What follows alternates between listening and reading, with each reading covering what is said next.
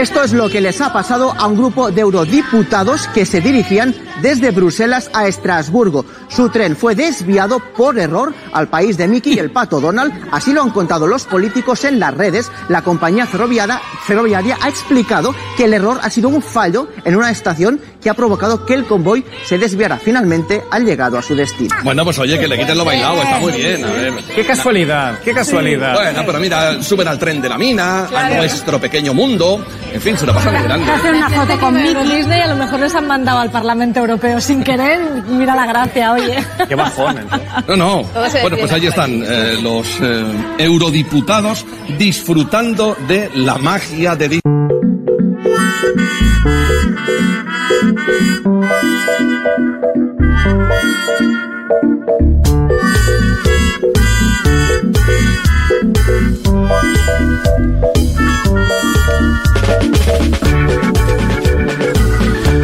Ay, los eurodiputados, eso sí que es una casta, ¿eh? ¿Eh? Casta posta, ¿eh? Entonces, no sé si. Yo tuve la oportunidad hace, pero muchísimos años. ¿Fuiste? Eh, pero hace cuánto, ha sido más de 10 años. Más, sí, más. Eh, ¿En Bruselas? sí, y fui a Bruselas en un micro. Sí. eh, y tuve unas horas nada más. Eh, y es impactante lo que es la, la edificación edificio, de la ¿no? Unión Europea. Todo, toda la es el ciudad. es una- monumento a la casta. pero es una ciudad tomada por funcios de altísimo nivel, ¿no? Porque ya estamos acostumbrados a funcionarios argentinos, no sé, bueno. No, no, eh, funcionarios. Esa es la verdadera casta. Uh, boludo, pero un nivel de taggy, pero eh, Sí, es increíble. impresionante. Una, o sea, eh, la definición de burócrata es, pero bien, ¿eh? Como con lo bueno y lo malo. No, es que Impresionante. la, la casta en el discurso europeo es eso. o sea, Claro, lo que es plantean los, los Víctor Orban de Es que la entendés, porque además tienen, porque además hay otra cosa que pasa ahí, que no me pasa en, por, por supuesto que hay ciudades, no sé, Brasilia, en Brasil es un- una ciudad así, ¿no? Eh, o incluso Washington, Estados Unidos, tiene características también de ciudad muy administrativa, muy política, Eh, pero la idea de que estos además deciden sobre un montón de países que, que no tienen nada que ver con ese espacio en el que están, ¿no? Hay una, la sensación de burbuja es muy impactante. ¿Habrán echado el que lo llevó equivocadamente a Euro Disney? Digo, porque a ver, vos tenés la tarea. Sí. eh, esto fue un tren, me parece, ¿no? Sí, sí, un tren, sí. Tenía que ir de una sede a la Sí. otra y termina, termina en Euro Disney. Es muy bueno. Eh, ¿qui- ¿Quién conducía? ¿Fue una broma? ¿Se lo tomaron? No, No sé. No me queda claro. Hay una serie que se llama Parliament eh, ¿Ah, sí? sobre, la uni- sobre los parlamentarios de la Unión Europea que también es como es una ¿Es comedia y se caga de risa de o sea de toda la burocracia Claro. y de el boludeo y de que en realidad no, no pasa nada y a la vez se juega el futuro y el ¿A presente. qué lugar podría ir en broma acá los parlamentarios o argentinos? En vez de desviados, en vez del Congreso Nacional, que va- algo lo lleve a ¿A otro. dónde? Un- O en Uruguay, si no viste que en Uruguay está el parlamento de. ¿No? ¿Cómo, cómo, cómo es la, la duda? Y a ver, eh, estos mucha alguien llevó a estos muchachos equivocadamente a Euro Disney. Sí. Yo digo, si fuera o en el Parlamento argentino o en el Parlamento del Mercosur. ¿cuál sería el equivalente?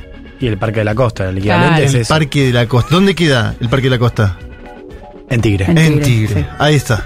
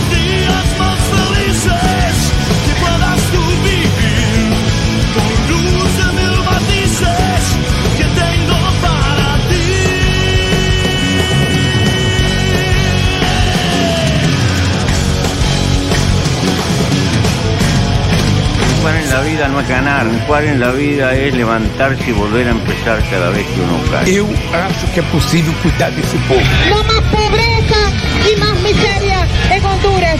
Hasta la victoria, siempre.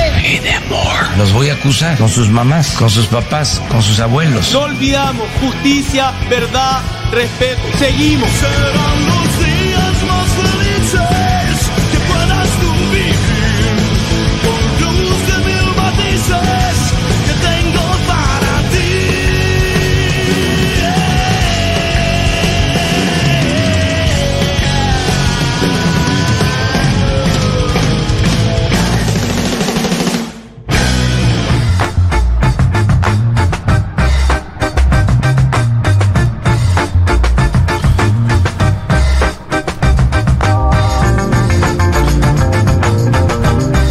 Muy buen domingo para todas y para todos. 22 de octubre del 2023. Y este es el programa 266 de Un Mundo de Sensaciones. Hoy, domingo especialísimo en la República Argentina. Elegimos presidente, entre otras cosas, pero sobre todo esa. Eh, vamos a estar acompañándolos hasta las 3 de la tarde. Lo decía en el pase con Sued. Eh, yo me tomaría este programa, es más, yo me estoy tomando este programa de esta manera y se lo propongo para los que escuchan, hagan lo mismo.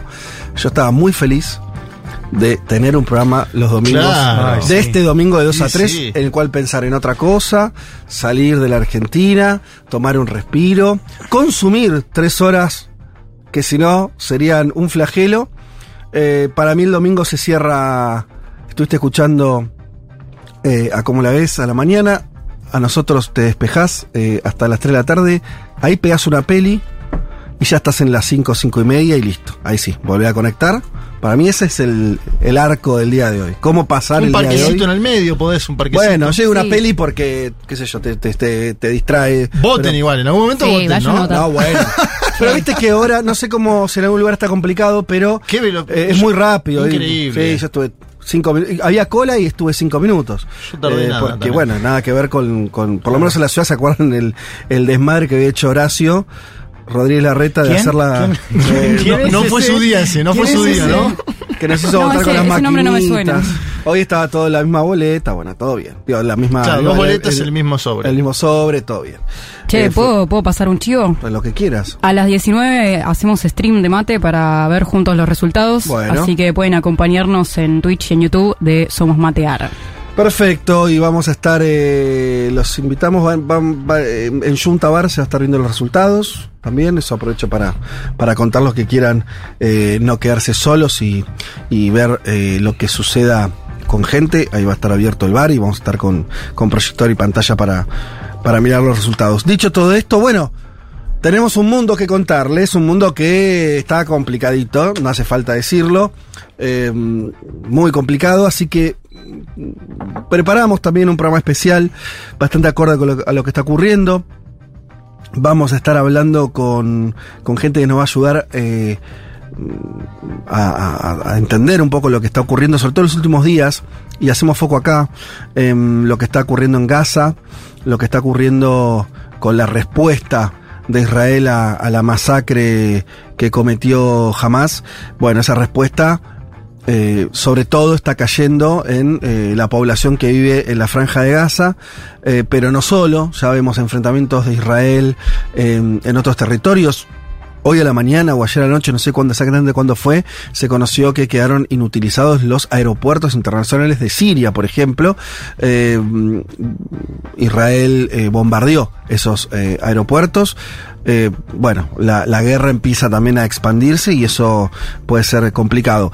Para hablar de eso también en términos militares, en términos de estrategia militar, vamos a estar hablando con un amigo de la casa que ya lo tuvimos para hablar de Ucrania en más de una ocasión. Estamos hablando de Juan Bataleme, es secretario académico del CARI. En un rato vamos a estar conversando con él. Eh, pero bueno, también para profundizar en este conflicto y abriendo aristas que ya no tienen que ver solamente con esos actores, eh, vamos a estar hablando del rol de Estados Unidos, concretamente en lo que está ocurriendo en la guerra entre Israel y Palestina. ¿Cuál va a ser el enfoque, Juan? A ver, eh, primero poder entender qué está haciendo Estados Unidos, que es el aliado clave de Israel en materia de seguridad y tiene un, bueno, un papel importante en el desenlace o no de este conflicto. Vamos a estar hablando de la visita de Biden el miércoles que se reunió con Netanyahu. Eh, una visita que quedó trunca porque justamente por el ataque al hospital, el bombardeo Claro. que dejó alrededor de 500 muertos palestinos, eh, se le suspendió la reunión que tenía con el presidente de Egipto, el rey de Jordania, y eh, Mahmoud Abbas, el presidente de la Autoridad Nacional Palestina. Bueno, vamos a contar un poco eso. Vamos a preguntarnos también ¿Qué rol está jugando Ucrania ahí? Porque vimos ya que una parte del paquete militar que iba destinado a Ucrania, hablamos de proyectiles de artillería, se fueron desviados a Israel. Mm. Con lo cual la pregunta Claro. es, ¿qué pasa si el conflicto se extiende y cómo se está viendo desde Kiev? ¿no? Con bastante ansiedad, por cierto, les adelanto. Bueno, vamos a plantear un poco eso y también vamos a mirar quizás un poquito más, más al de largo aliento, ¿no? Y pensar un poco cómo la estrategia de Estados Unidos en Medio Oriente, que si uno la venía siguiendo, se venía retirando un poco, ¿no? Un poco la idea era arréglense entre ustedes porque Sí. yo tengo un quilombito en Asia Pacífico con China. Bueno, cómo eso entró eh, en crisis después de los acontecimientos de estas semanas. Nos quedamos en este conflicto un poquito más porque Viole Weber, eh, a quien saludo, ¿Qué tal? Buenos, buenos días. Vamos, vamos a estar eh, conversando, nos traes algo que también impacta de alguna manera en este también en la, en la cuestión geopolítica regional, que es el foro de la Franja y la Ruta, que ocurrieron estos días y que tuvo protagonistas que o tienen ya que ver con el conflicto o uno supone que pueden tener que ver también con lo que está ocurriendo allí. Sí, exactamente. Esta semana se hizo en Beijing el Foro de la Franja y la Ruta, este mega proyecto de infraestructura e inversiones chino, del que participaron más de 140 delegaciones y 23 jefes de Estado, entre los que estuvo Vladimir Putin, que se pegó una, un- uno de los primeros viajes desde Rusia desde el pedido de captura de la Corte Penal Internacional. Y que bueno, es una columna que un poco dialoga con, con la columna de Juan, como bien decías, porque así como Juan va a analizar el rol de Estados Unidos, acá podemos pensar un poco cuál es la posición de estos dos líderes de China y Rusia eh, como contraparte. En este A Putin lo vimos con las valijas eh, atómicas. Sí. O sea, no él, sino como sus, sus ayudantes. Acompañantes. Sí, La que primera vez, entiendo ¿no? que que- son sobre todo generales del, de- del ejército. Pero es la primera vez que se fotografía eso. o- sí, yo no lo había visto. No, sé lo si. es- habíamos- Ah, sí, total. Yo Habrá pensé que lo buscar mismo. el antecedente, ¿eh? Yo ¿Por qué me dije, está mostrando "Epa, esto? ¿Qué pasó? ¿Por qué me está mostrando esto? bueno, eh, vamos a estar hablando entonces de, de todo lo que rodeó a, a esa gira. Nos venimos a nuestro continente. Volvemos para América Latina. eh, y hoy, Juanma, tenés doble columna. Una eh, obligadísima que tiene que ver con, este, con Ecuador. Eh, y por ahí alguna cosa que contaremos más chiquito sobre, sobre la interna o, sobre cómo viene el panorama preelectoral en Venezuela. Pero supongo vas a querer abrir con, con lo que ocurrió en Ecuador. Sí, porque ganó el- empresario Daniel Noboa, de 35 años, hijo de un magnate bananero de ese país. Nos vamos a hacer algunas preguntas, ¿no? ¿Qué significa el triunfo de Noboa? Si existió o no un voto aspiracional de parte de la población ecuatoriana hacia este candidato ahora presidente electo. ¿Y qué pasa con el espacio del correísmo, no? Que se presenta nuevamente una elección, que llega nuevamente a una segunda vuelta con una gran votación, sobre todo de parlamentarios, una buena bancada, pero que en la segunda vuelta cae nuevamente con la misma cifra, el mismo número que hace dos años atrás. Había pensado una cosa con, eh, hoy a la mañana que estaba pensando en esto que, que vamos a hablar con vos de Ecuador. Es un poco Ecuador el ejemplo perfecto, eh, dicho el correísmo, el ejemplo fe- perfecto de, que, de algo que se dice, me parece, más injustamente con otras fuerzas de la región progresista, que es la idea de que se quedó como una minoría intensa. O sea, como una primera minoría que nunca, que no, eh, no, no está logrando romper esa, ese caudal que tiene, pero que no logra nunca pasar esa frontera, Sí, ¿no? a la vez es el partido más grande del país, por lo cual es eh, extraño cómo queda siempre. es, el, pa- es el partido más grande en la primera vuelta, siempre en los últimos años, pero con su líder en el exilio, pero a la vez muy involucrado, y esto Sí. va- es una cuestión que genera debate, en el Ecuador. En la segunda vuelta pierde, Pierde. en las últimas dos ocasiones. ¿no? Claro. El anterior había ganado, pero con Lenín Moreno, un gobierno que después se mm, cambió. Y hay, hay, hay que analizar un poquito qué es lo que pasa y qué es lo que va a pasar. Porque algunos dicen, ojo, por ahí es el tiempo de que Jorge Glass sea quien conduzca a ese espacio y no el expresidente. Bueno, vamos a debatirlo. Dale. Eh, de todo esto y mucho más, vamos, trata el programa de hoy. Ah, y tenemos, lo, lo digo ahora porque me causa mucho placer decirlo y que ya lo sepan. Vamos a tener la visita acá en el piso de Eleonora Gosman. Algunos la deben conocer, muchos otros no, pero seguramente muchísimos de ustedes que no saben quién es la han leído, porque ella es una corresponsal extranjera, una argentina, corresponsal en Brasil desde el año 96, hace muchísimos años. Trabajó mucho tiempo en Clarín, trabajó ahora en el último tiempo en el diario AR. Perfil también. En perfil también.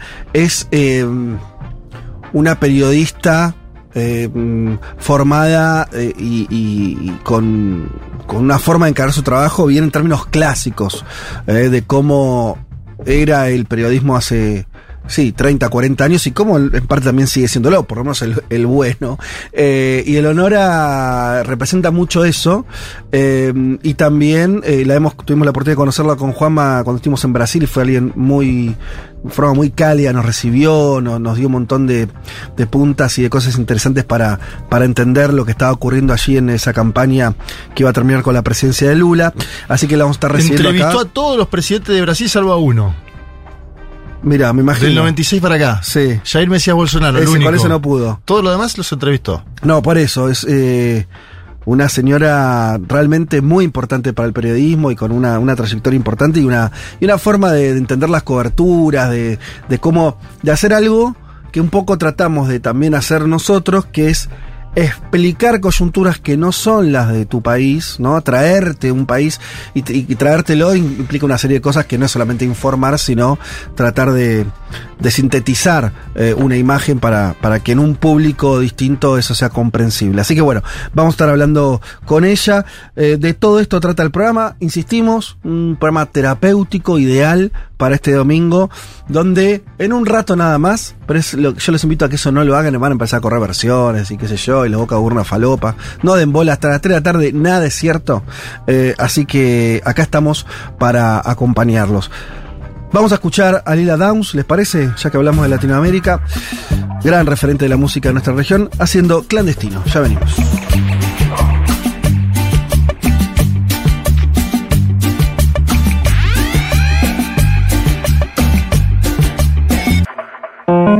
Hasta las 3, Federico Vázquez, Juan Elman, Violeta Weber, Malena Rey y Juan Manuel Carg hacen un mundo de sensaciones.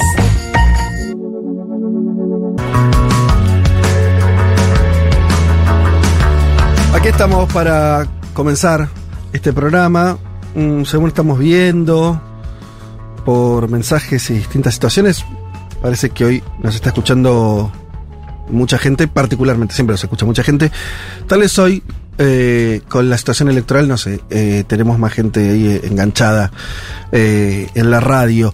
Em, primer tema que queríamos tocar, que tenía que ver con la guerra en Medio Oriente, la franja de Gaza en particular, el enfrentamiento entre Israel y los palestinos en términos un poco más generales y el mundo árabe todavía ampliando un poco más eh, la mirada. Lo concreto es que pasaron dos semanas ya desde eh, la masacre cometida por Hamas y el inicio de la respuesta israelí. Eh, por supuesto ya hay un montón de cosas que sabemos, hay muchísimos muertos, ya hay, este, los muertos eh, se cuentan de a miles. Eh, una, una serie de bombardeos muy relevantes sobre la franja de Gaza y decíamos el inicio posible de la regionalización del conflicto en tanto y en cuanto otros actores, Hezbollah, Siria, empiezan también a ser parte de, de las este, actividades militares y también, por supuesto, la respuesta de Israel. Para hablar un poco de esto en términos de comprender, intentar comprender la estrategia militar que se está jugando atrás de todo esto, estamos en comunicación con Juan Bataleme. Juan, ¿qué tal? Te saluda Federico Vázquez, ¿cómo estás? Federico, ¿qué tal? Buenas tardes, un gusto y gracias por invitarme a hablar contigo y con tu audiencia hoy. Eh, decíamos, vos ya, sos amigo de la casa, el programa has venido también al piso a hablar de la guerra de Ucrania, hace no tanto. Eh, lo digo bien ahora porque no te lo no presenté tu- quién, quién sos, para el que no te conoce, secretario académico del CARI, profesor de Relaciones Internacionales y experto en política, seguridad internacional y defensa. Eh, Juan, ¿qué nos puedes decir de esto que- que dije al principio, de en qué situación estamos en términos militares? Eh, no sé, arrancá por donde quieras y vamos, vamos afinando. Sí, ¿no? Eh, mira, lo primero y lo más importante es que le, le brindaste en audiencia un, un muy buen resumen muy eh, preciso acerca de lo que está sucediendo. En términos militares, lo más importante que tiene que entender la audiencia es que estamos todavía en una etapa de respuesta. O sea, estamos no en una etapa de shock. La etapa de shock fueron los primeros, los primeros momentos, pero ahora es una etapa de respuesta. Esa etapa de respuesta es preparar justamente militarmente el territorio para que eh, se cumpla, digamos, se cumpliera lo que Netanyahu planteó como objetivo político último de la respuesta eh, militar de Israel, que es terminar con Hamas, terminar como fuerza de combate efectiva Mm. de Hamas. Recordemos que Hamas tiene un número de entre 15.000 y 20.000 hombres, principalmente eh, con, con una, una mezcla de eh, armamento low-tech, como son los AK, los RPG, y eh, high-tech, si vos querés, o de alta tecnología, Sí. pero que son de uso comercial, ¿no? Eh, prácticamente son las adaptaciones comerciales hechas por eh, científicos, por ingenieros que son amigos con la causa de Hamas y les permiten tener eh, en algún tipo de cohetes con sistema de guiado, drones, drones suicidas, provisión de armas por parte de Irán, ¿no? Entonces Sí. Israel ha decidido entrar con eso, eh, entrar con eso, vamos a decirlo, a sangre y a fuego, ¿no? ¿Qué hizo primero? Decretó la guerra contra Hamas, Mm. en segundo lugar, movilizó. Recordemos que las fuerzas militares israelíes son del orden de eh, 100.000 hombres activas, eh, principalmente con el componente de- del ejército, de las, de las IDF, pero lo más importante es que tienen un número relativamente bajo de militares activos, pero muy alto en reserva, ¿no? Claro. De eso deviene de la eh, obligatoriedad del servicio militar, tanto para hombres como para mujeres, la variación del tiempo de ese servicio militar. Israel está en condiciones de movilizar hasta, o sea, tiene reservas por 400.000 hombres, podría movilizar aún más, si quiere, pero digamos reservas movilizables 400.000 hombres y movilizó 350.000, ¿no? Date cuenta de lo que está esperando Claro. Israel en ese sentido. ¿Qué es lo primero que hizo? Sellar la, sellar la frontera, sellar la frontera, que fue toda la, la catástrofe esta humanitaria, que de la cual ahora se agarran en Europa, en varios lugares del planeta para, para justamente dar la, dar vuelta a la guerra narrativa y empezar a decir que es Israel el que el que comete genocidio, lo cual es, es, es una locura, pero bueno, este, en este, en este campo que también hemos hablado en la guerra de Ucrania, donde también la guerra se pelea en la parte eh, narrativa, vos tenés ese problema. Y eh, una vez sellada la frontera, lo que estamos viendo, algo, si vos recordás cuando hablamos de la guerra de eh, Ucrania, es cuándo comienza la ofensiva, cuándo comienza la guerra. Bueno, acá la pregunta es cuándo comienza la ofensiva terrestre, ¿no? Que sería la segunda parte de la guerra. Previo a esa ofensiva terrestre, lo que vimos es que, eh, como le contaba Juan el otro día, en un, en un, en un space de, de X Sí. ahora sería, que vos, en- vos tenés que entrar en el combate urbano, pero el combate urbano es, es una pesadilla desde la primera, la segunda, cualquier guerra que involucra combate urbano es una pesadilla para la fuerza atacante. Entonces vos lo viste a Israel este, de- demoliendo edificios, ¿no? Utilizando bombas para demoler edificios justamente para proteger a, su- a sus fuerzas.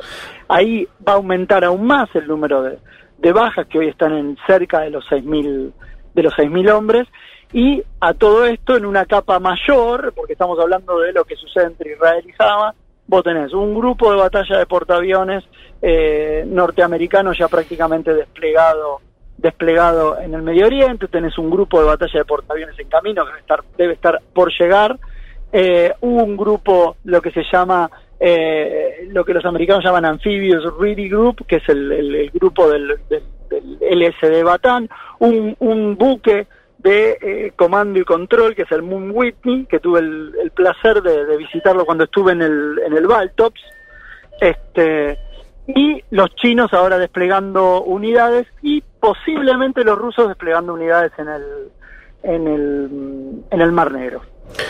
Eh, claro. Ese es el lío, ¿no? Sí, sí. los iraníes amenazando con entrar, tirando misiles desde Yemen, este Hezbollah tirando algunos misiles, está a metros de cruzar la línea, la línea roja, y este, en eso estamos. digamos. Pero Juan, eh, bueno, hay un montón, de, hay un montón de preguntas, pero arranco por acá. Después, eh, acá Juan también ya tenía una eh, en, en, en puerta.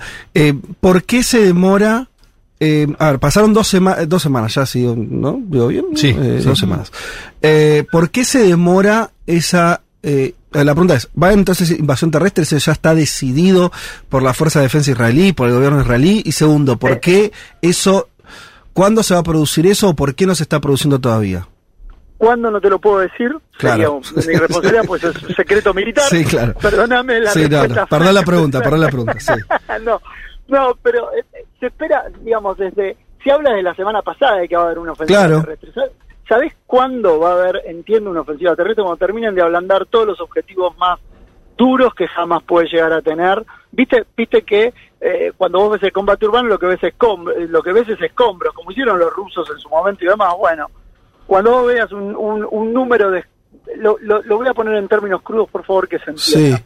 Cuando haya un número de escombros lo suficientemente aceptable para que las fuerzas militares israelíes puedan moverse con relativa Mm. seguridad, o sea, con la minimización de bajas que se supone, ahí va Ajá. a comenzar la, la- el, el- el asalto Bien. el asalto terrestre. Ent- Y el asalto terrestre sí. le va a dar oxígeno a Netanyahu, porque también tiene la dimensión política de que a Netanyahu le van a pasar inevitablemente todas Sí. las facturas de esta guerra. ¿no? Sí. Entonces, dicho dicho eso, eh, es importante. Y perdóname, la segunda pregunta, ¿cuál era? No, no, te, te lo reconfiguro para entender. Eh, hoy ya los militares israelíes están ro- ya rodearon Gaza, o sea, hay, eh, no sé si son 100.000, 200.000, me dirás vos si, si, hay- si existe ese número, que ya hay, están, cuando uno dice que estamos esperando el- la invasión terrestre, es que literalmente hay miles y miles de militares apostados en esa frontera a, mm, eh, a- la sola espera que, que- que el gobierno israelí diga entren. Es así, ¿no? Exacta, exactamente, del orden de los 120.000 a 130.000 hombres sellando la frontera. Recordá que cuando uno habla de números, vos tenés un componente de combate y un componente logístico, ¿no? Hay que ver cuántos de esos efectivamente puedan dar, no es que van a meter 100.000 hombres ahí. Ajá. La idea, Israel marcó el gobierno de Netanyahu, en realidad el- lo que es el, el gabinete de guerra que está conformado por eh, Netanyahu, Gant y, Ga- eh, Gantz y Gala- Gallant, eh, Gallant el ministro de Defensa, lo que han dicho que esta es una guerra de tres de tres etapas, ¿no? Y la tercera me parece como la más eh, la más complicada desde el punto de vista de eh, las consecuencias políticas que va a tener, porque la primera es esto que estamos viendo, son los bombardeos aéreos con, con armas de precisión, con armas de caída libre, un uso intensivo de la, de la fuerza aérea israelí. La segunda parte es, es básicamente lo que se conoce como búsqueda y destrucción, digamos, buscar dónde están los pockets de resistencia y, y aniquilarlos. Y la tercera, lo dijeron muy en claro, es cortar el cordón umbilical con Gaza. Lo que, lo que vaya a quedar de Gaza, lo que sea la franja de Gaza, no va a tener más contacto, eh, va a tener un contacto físico, geográfico, pero no, no humano. Y eso si vos mirabas el Wall Street Journal, lo dijeron en las tres en las tres fases, que es básicamente porque ¿qué descubrieron entre todos los militantes de Hamas muertos? Que muchos de los que fueron a, a trabajar a los kibbutz vecinos y demás, Mm. eh, hicieron inteligencia Claro. inteligencia opera- o- operacional. Entonces, Mm. Ya está, se acabó. Eh, así como el 11 de septiembre le supuso un golpe durísimo para, para los Estados Unidos. Mm. De vuelta, después podemos entrar en las lógicas narrativas. ¿no? Sí, sí, sí, la no, no. narrativa sostiene todo.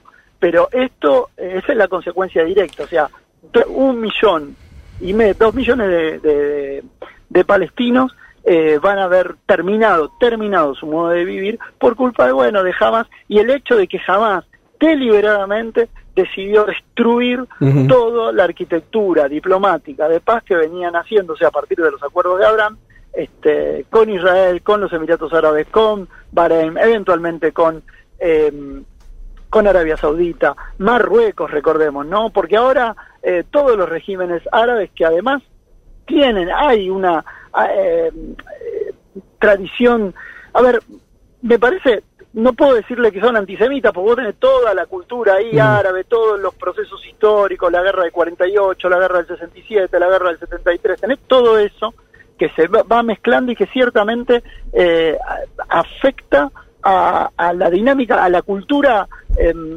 identitaria y societal. ¿Me explico a dónde voy con esto? Sí. Em, Irán, jamás y Hezbollah son los únicos que quieren que el Estado de Israel desaparezca. Mm. El resto, ah, perdón, Yemen y Kuwait están en una situación complicada.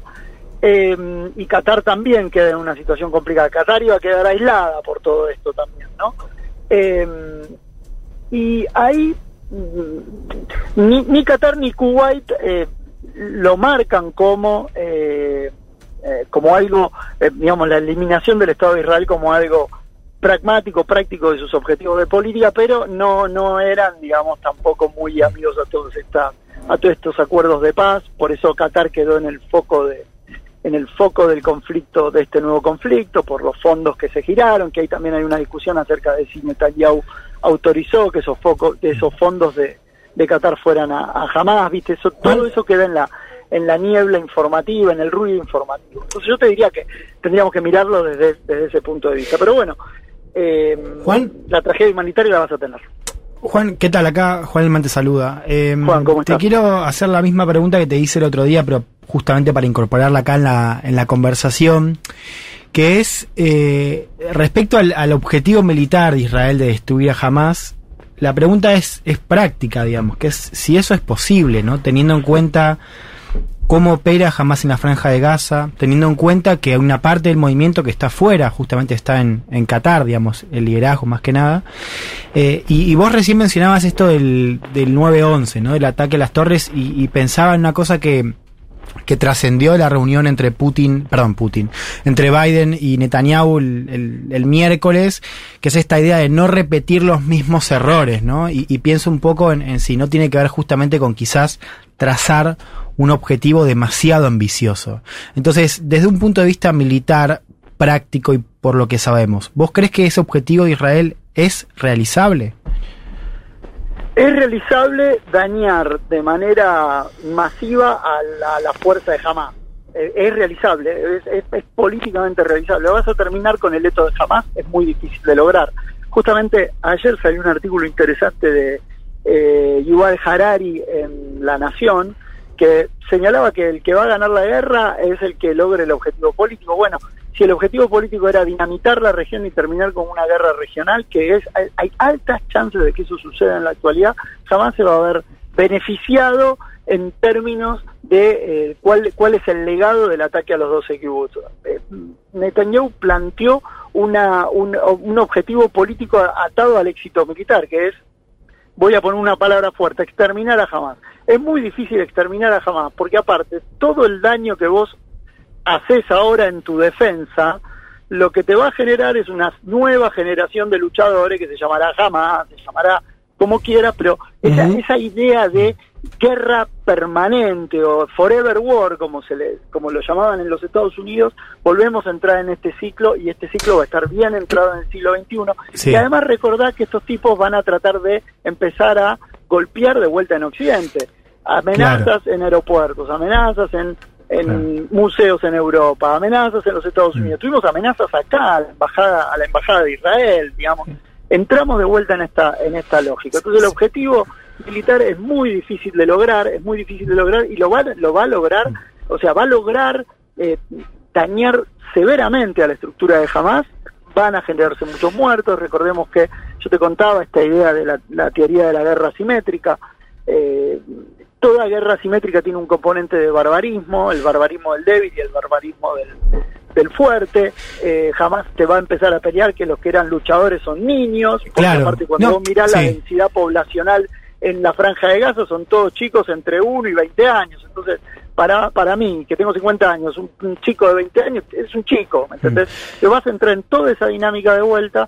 Es, es realmente eh, es, es realmente una tragedia para todos los que viven ahí y, y para el mundo que vos tengas que, que vos tengas dos guerras en simultáneo. Fíjate que, que es muy complicado y ahí Estados Unidos también está diciendo ojo porque la parte de la factura me la van a pasar a mí.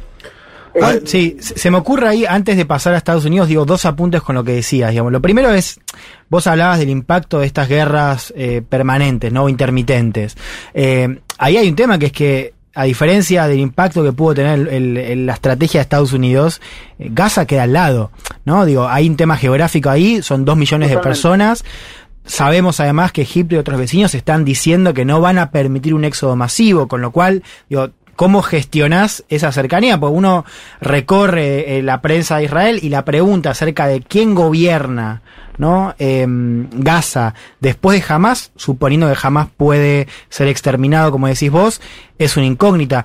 Y lo segundo, te quiero preguntar, porque Estamos viendo dinámicas de conflicto, pienso en Ucrania, pienso en esta, donde vos un poco lo decías. todos los días nos llegan al teléfono imágenes, videos, ¿no? Eh, de, de niños muertos, digamos, tenés una percepción global del conflicto que ha cambiado. Entonces la pregunta es si eso no, no, no impacta también en el cálculo militar de Israel, sobre todo teniendo en cuenta que, que después de, de- del ataque de Hamas, que implicó cierta solidaridad en todo el mundo, hoy me parece que el foco está un poco más corrido hacia el impacto humanitario que está teniendo el ataque de Israel y, y eso que todavía no es una incursión terrestre. Juan, lo primero, impacta, por supuesto que impacta y por supuesto que todos los líderes, y, y- y el hecho de que vos fijate que Estados Unidos mandó a Blinken primero y a Biden después, en, la- en el estado de edad que tiene Biden para tener que hacer ese esa, esa recorrida. Y Totalmente. todo el Tot- mundo árabe, todo el mundo árabe este, no pudo reunirse Biden en- con, con el resto de los líderes árabes. Sí. El apoyo de Estados Unidos es incondicional, pero también hay un llamado a, Mm. ojo, digamos, ojo porque eh, vas, a, vas a pagar un costo adicional por eh, las imágenes, los celulares, todo eso, lo, vas a pagar, lo va a pagar Israel, lo está pagando, ¿no? Yo creo que eso eh, debería afectar aún más el cálculo del uso de la fuerza por parte de Israel, lo que, me, lo que me da la sensación es que en este momento o en esta etapa no tiene incidencia, excepto por una cuestión, que el ministro de Defensa de Israel dijo que no va a ser una guerra de ocupación, o sea, van a entrar, van a hacer la operación de limpieza que tengan que hacer y van a retirarse. Y, y digo de vuelta, limpieza es el término con el que con el con el que se utiliza, no van, buscan los pockets de, de terroristas, los grupos terroristas, los grupos de resistencia, como lo quiera llamar la audiencia, les, los, golpe, los golpean, los matan, los sacan, tac, a otra cosa. Y se retiran, porque no se van a quedar ocupa, no se van a quedar ocupando el territorio. La clave es cómo van a armar el muro, cómo van a armar la zanja. Para el aislamiento que estás diciendo que se viene, el aislamiento ese total. Lo dijo el ministro de Defensa. Esto, Juan. esto dice, esto va a ser así. Te saluda Juan Juan Manuel Carte. Pregunta en concreto por el ataque al hospital de Gaza con centenares de muertos y con acusaciones cruzadas, donde el gobierno de Benjamín Netanyahu con un audio dijo que fue la yihad islámica. Los países árabes responsabilizaron directamente a la administración de Netanyahu con masivas movilizaciones en todo el mundo árabe, lo cual también es una novedad en apoyo a la causa palestina. ¿Qué te dice tu experiencia en términos eh, informativos y bélicos, te diría, sobre ese ataque en concreto? Esa es la primera. Y la segunda, que te lo vinculo a lo que te mencionaba Juan antes sobre los niños, ¿no? Gran parte de la población de la Franja de Gaza son niños. Eh, buena parte de la infraestructura de Hamas está por abajo de la Franja de Gaza, en lo que se conoce como el metro de Gaza, ¿no? Estos túneles famosos, 500 kilómetros de longitud. ¿Cómo hace eh, la administración de Netanyahu para combatir en esa, en esa doble escala, ¿no? Que en la parte superior tenés niños, eh, hospitales y escuelas de la ONU. Vale la pena decir acá que hay muchos funcionarios de la ONU ya fallecidos en esta incursión, con eh, la parte de los túneles donde sí están parte de los combatientes, ¿no? Uno, aparte de eso tenés que agregarle los capos de, refu- de refugiados, mujeres y niños, digamos, ¿no? Que son los que las convenciones eh, de derecho internacional, de derecho de guerra, Convención de Viena, eh, Ginebra, perdón, este, eh, protege, ¿no? Todo ese, ese diseño de protección de gente.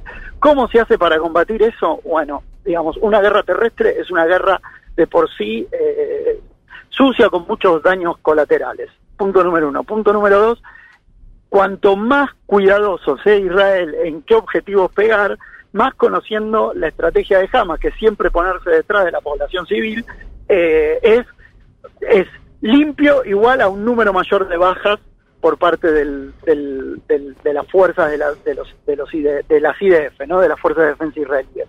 ¿Está políticamente en condiciones de aceptar eh, Netanyahu un número alto de bajas? Me parece que no. Claro. Eh, es un escenario de pesadilla y que va a dar mucho, mucho tiempo, mucho que hablar en un futuro y que van a haber dedos cruzados y demás. Y ahí voy a saltar al tema del, del hospital. Eh, ahí vos lo que vas a tener es que eh, cuando, oh, digamos, va a tener que manejar muy bien todo lo que es la cuestión comunicacional Israel. Y a esto te lo quiero vincular Mm. con la cuestión de los, de los hospitales, eh, del hospital de Gaza. Lo primero que hizo, lo primero que se dijo fue, fue Israel, fue un bombardeo de Israel, etcétera, etcétera. Ahí se movieron rápidamente. Después entras en el planeta, te creo o no te creo, ¿no? Porque todos le echaron la culpa Sí. a Israel, estaba la cuestión Sí. del audio, pero después ¿qué hicieron? Tienen básicamente filmada a las 24 horas del día el teatro de operaciones. Mm. Entonces, ¿qué es lo que lograron demostrar?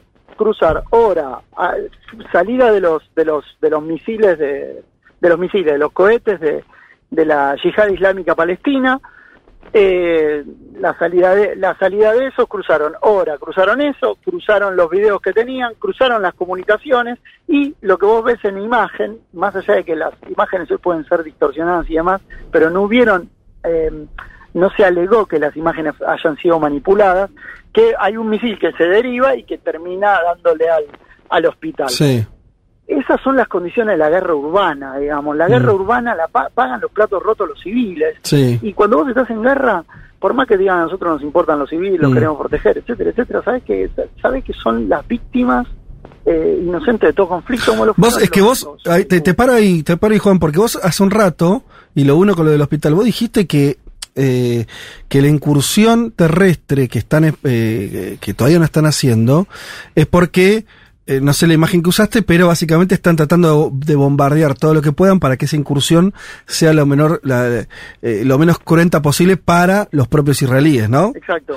Sí, sí. Eso ya, dicho eso, como principio militar, te lleva a que obviamente que, eh, más allá que haya sido no Israel lo de este hospital, pero eh, por supuesto eh, se desprende que eh, la cantidad de muertos civiles que lleve un bombardeo masivo y prolongado, bueno, no está en el orden de prioridades evitar que se mueran civiles por parte de Israel. Eh, a ver, vamos de vuelta. Es cierto, uno podría decir, che, Entonces yo estoy eh, haciendo, no estoy, estoy diciendo en términos militares, digo, en términos de, de cómo Entiendo, piensa la operación por militar. eso digo- Por eso, yo te decía, te decía que el mayor, el, el mayor problema que enfrenta Netanyahu es que no está en condiciones de soportar un número importante de bajas Mm. de bajas de las IDF. Este, cuanto más limpia, digamos, cuanto más cuidadoso trate de ser el Estado de Israel, eh, las IDF en función de en función de las de, de cuidar sus propias bajas, eh, sí. de cuidar la- la- Sí. las bajas civiles, Sí. ese costo lo va a pagar en términos de los Claro. soldados, lo va a pagar en términos de soldados. Ahora, eh, eh, lo que vos viste la semana pasada, que fue la más cruenta desde el punto de vista de los edificios, los bombardeos Sí. y demás, y en algunos de estos, y vos tenés un componente ahí de te voy a voy a responder Sí. de la misma forma Sí. en la cual nos atacaron a nosotros, porque a, porque porque a Hamas no le importó las víctimas civiles, no es que fueron a luchar directamente en contra de unidades este, Militares. eh, No, militares todo lo contrario. Entonces, No, tenés, ya. tenés, lamentablemente, tenés ese componente. Hay un componente de payback, de, Ujú. de, de, de- de- de venganza. Sí. No lo vas a sacar en, en, el- en, el- en ese momento, en esa situación, y, y viendo lo que se vio después, eh, este, viendo lo que, lo que conocemos y, y la forma en la que los los los, los jamás este, incursionó contra contra la población civil israelí. Una, una última pregunta, Juan, que, que, que lo rozaste, pero eh, nosotros acá venimos diciendo, yo vengo planteando eso, pero sí, sí, o sea, más, más desde un lugar de, tratar de unir fichas del tablero que, que por, por conocimiento concreto sobre variables militares. Eh, este peligro de regionalización que evidentemente me parece vos dijiste, ¿no? Que, que, que veías que eso estaba efectivamente ocurriendo, que no sea solamente Hamas Israel o Gaza eh, Israel, sino que eso impacte en el mundo árabe. Teniendo otra guerra no caliente, sino recontra caliente eh, entre Ucrania y Rusia. Incluso algunos conflictos vinculados a, a África con, con varios golpes de Estado y, bueno, donde también no se juegan ciertas cuestiones geopolíticas pesadas, presencia de Rusia, de los europeos y demás. Eh, ¿Vos ol- olés que, que este conflicto que siempre lo vimos como repetido, ¿no? Israel y Palestino, bueno, cada cuatro o cinco años pasa algo así, medio grueso, que esto tenga ya que ver con un conflicto de escala global realmente?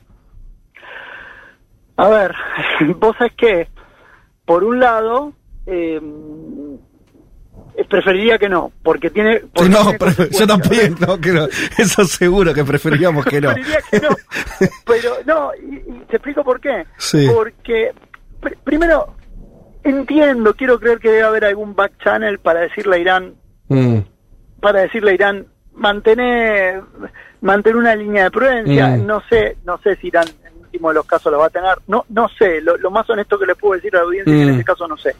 que el riesgo de espira- espiralización está, que ni Estados Unidos ni China disciplinan a los actores, pero Mm. pueden pacapear a alguno de los dos. O sea, vos tuviste del 16 al 19 de del 16 al 19 de octubre el jefe del Comando Sur para entender los requerimientos militares que eh, que Israel tenía.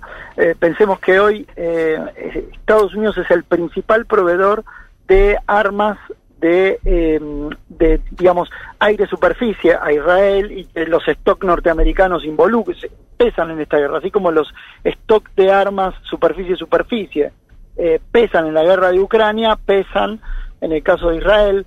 Eh, hasta este momento no, um, de vuelta, no cruzó una línea roja, no quiere decir que no la vaya a cruzar Claro, claro. y Sí. que la posibilidad de, espiralizar este conflicto lo, lo tenés. Y en el caso de Irán, mm, digamos, y, eh, supongamos que Irán, recordemos que Irán tiene una fuerza, no tiene una fuerza nuclear todavía. Mm.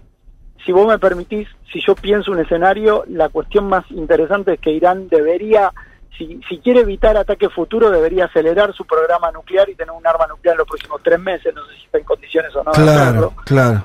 Y eh, recordemos que Irán tiene el mayor eh, stock de armas eh, de misiles de corto y mediano alcance en el Medio Oriente. Ah, ¿sí? Israel Mira. tiene armas, armas atómicas.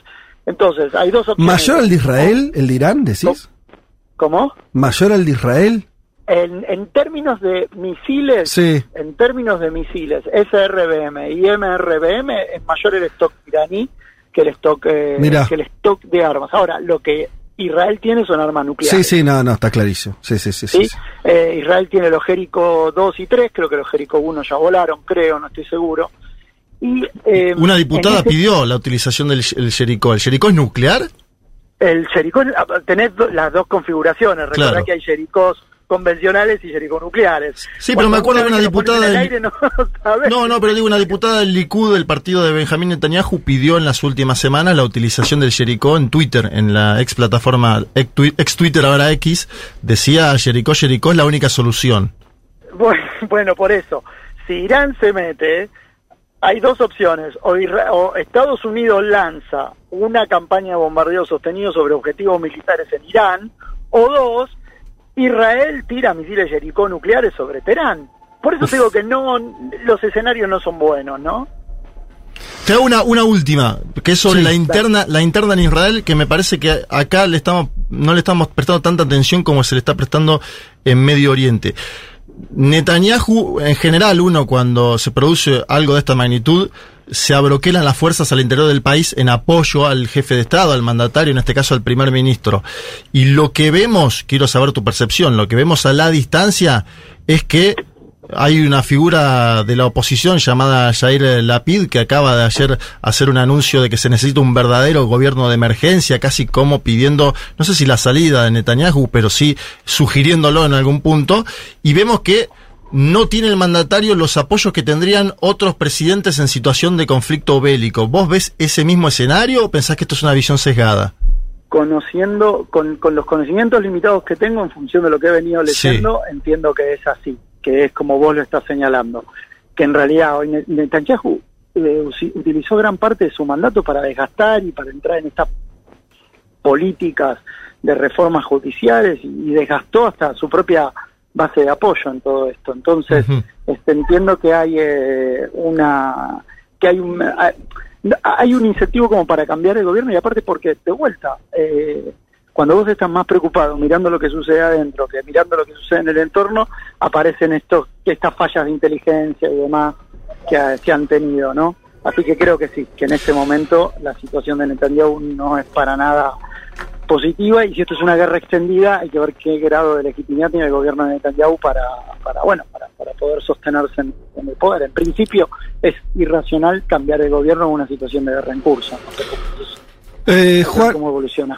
Juan, te agradecemos muchísimo el tiempo que nos dedicaste y creo que aportaste un conocimiento preciso sobre, sobre estas cuestiones militares que a veces uno también, lógico, se queda más en, en, en análisis más políticos y, eh, por supuesto, una guerra también los humanitarios y qué sé yo. Acá, digo, eh, quisimos con vos eh, ir bien a fondo en lo que tiene que ver con pensarlo en términos militares, porque al mismo tiempo también es una guerra en esos términos y intentar ver dónde estábamos parados. Juan Bataleme, te agradecemos muchísimo y ojalá la próxima sea también en el piso, así volvemos a, a vernos. Hecho, gracias a ustedes. Como siempre es un placer hablar con todos ustedes y saludos a tu audiencia. Gracias.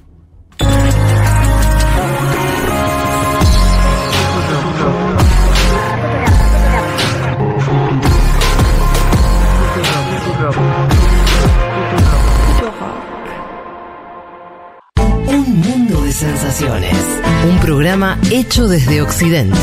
Un poco en contra de Occidente. Y otro poco a favor de Occidente.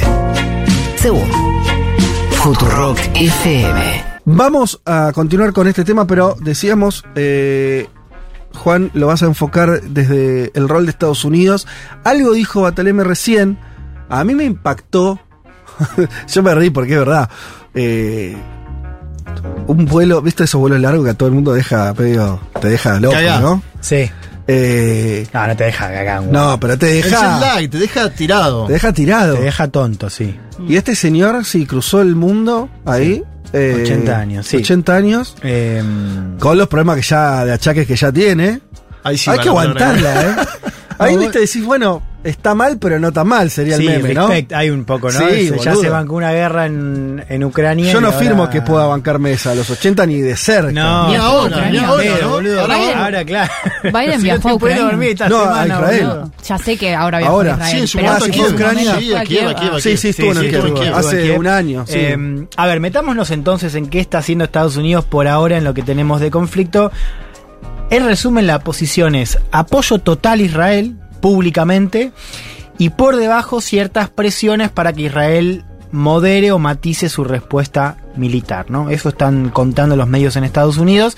Algunos dicen también que la demora, ¿no? Un poco lo escuchábamos recién a Juan, que la demora en la incursión terrestre eh, en Gaza, Israel, se debió en parte, digamos, como un factor también a una posible presión de Estados Unidos eh, para conseguir ciertas garantías. Esto lo cuenta en el sitio Axios Barak David. Lo menciono porque es un tipo que tiene mucha información, tanto de Israel como de Estados Unidos, y él dice que en la visita de Biden a a Israel en esta semana, el miércoles, el mensaje que dio Estados Unidos fue eh, que Israel piense a largo plazo y que no cometa los errores que cometió Estados Unidos en, en la respuesta al 9-11, ¿no? Me parece bastante simbólico eh, esta simbólica esta mención.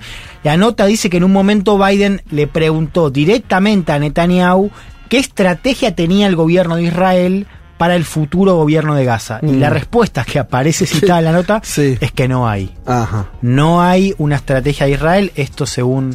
eh, Se lleva bien con lo que nos decía sí. de la idea de que esto también. Yo no lo sabía, que no para nada que, que había una decisión, o que parece haber una decisión eso, de cortar vínculos. O sea, como que ese pasa a ser un espacio como hermético, ¿no? Eh, donde no Sí. haya cruce de población, donde no haya. ¿no? Cerrarlo completamente.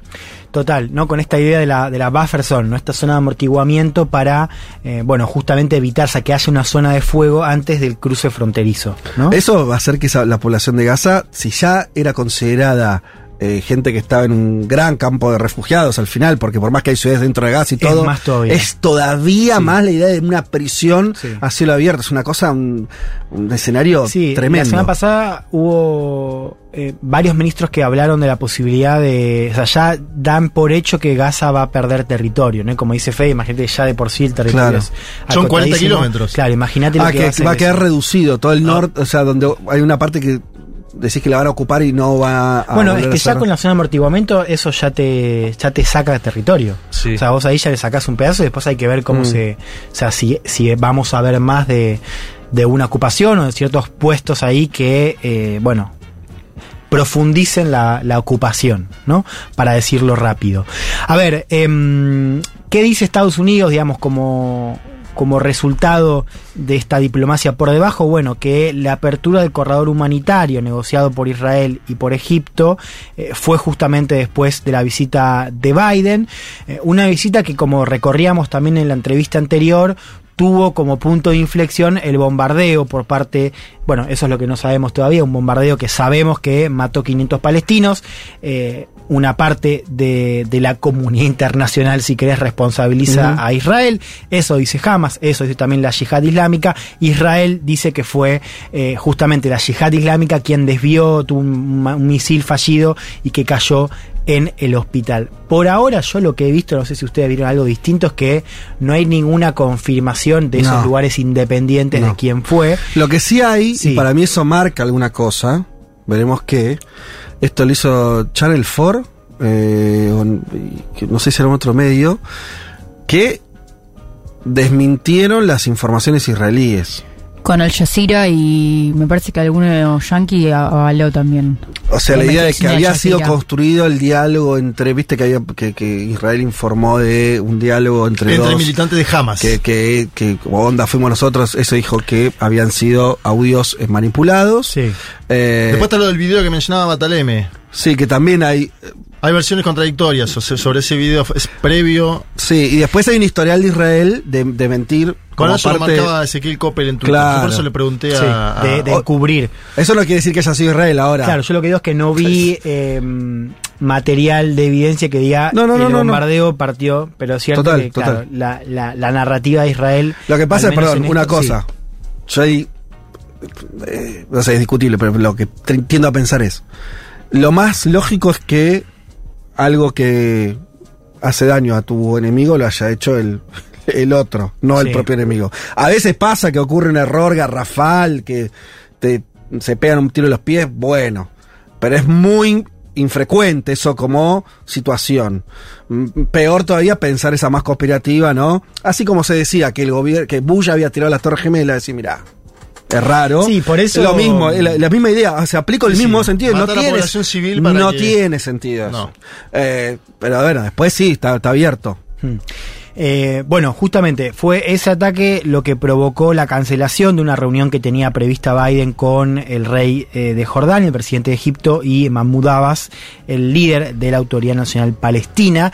Iba a ser una reunión importante porque justamente completaba, si querés, este esquema diplomático, ¿no? Se junta Mm. con Netanyahu en Israel y se junta con esta mesa chica del mundo árabe, mesa chica que incluye lo decía Melina Melisa muy bien la vez pasada, ¿no? Un dirigente, Mahmoud Abbas, que, bueno, ha perdido legitimidad ya hace varios años, pero también en este contexto, bueno, su nombre eh, pesa cada vez menos, ¿no? A la hora de pensar una posible salida política eh, en Palestina o entre Israel y Palestina. A ver, a fin de esa semana, esto fue el miércoles, Biden viaja a Tel Aviv, a Medio Oriente, vuelve y a fin de esa semana anuncia un paquete, o sea, le pide al Congreso de Estados Unidos un paquete de ayuda de 106 mil millones de dólares. Una torta Ya quisiera masa, ¿no? Eh, Es casi tres veces el préstamo del FMI con Macri. Mira, 106 de los cuales 60 irían para Ucrania, Sí. o sea, sería reforzar la asistencia militar a Ucrania y alrededor de, de 11 para Israel, ¿no? Em, ¿Por qué es interesante o llamativo, más allá del monto que es extraordinario? Que el mensaje que está promoviendo Biden es el de unificar a Israel y, y Ucrania en esta justificación de por qué Estados Unidos tiene que gastar. ¿no? Eh, de hecho, Como dio si un fuera un discurso- poco la misma batalla. Exacto, ¿no? Eh, ahora vamos a escucharlo a Biden, ¿no? Pero también esto llega, después yo lo conté al principio del programa, que Axio, justamente con este nombre que les digo, Barack David, reportó, reportó que em, 300.000 proyectiles de artillería que estaban destinados a Ucrania, o sea, de Estados Unidos a Ucrania, se desviaron y se fueron a Israel. ¿no? Lo cual, esa noticia pegó muchísimo eh, en Ucrania, en Europa y demás, porque un poco el mensaje que transmitía era que buena parte, o que una, una porción de la asistencia militar de Estados Unidos a Ucrania se iba para Israel, ¿no? Creo que Biden, con este mensaje que dio eh, a fin de la semana pasada, bueno, el viernes, despeja un poco esta idea de que Estados Unidos está menos comprometido con Ucrania, pero refuerza un poco lo que decíamos al comienzo, ¿no? Que Israel está, bueno, muy comprometido con una respuesta militar que ya estamos viendo los daños humanitarios que está causando. digamos, ¿no? En el medio es posible que Zelensky haya efectuado algún lobby también, visto y considerando ¿no? esto que mencionas, que eh, se desvió una parte de la ayuda que iba a ir para Ucrania, me imagino Zelensky preocupado por la situación y después el propio Biden diciendo no, pero ojo que no lo dejamos en banda. va Y es que no unificado". puede.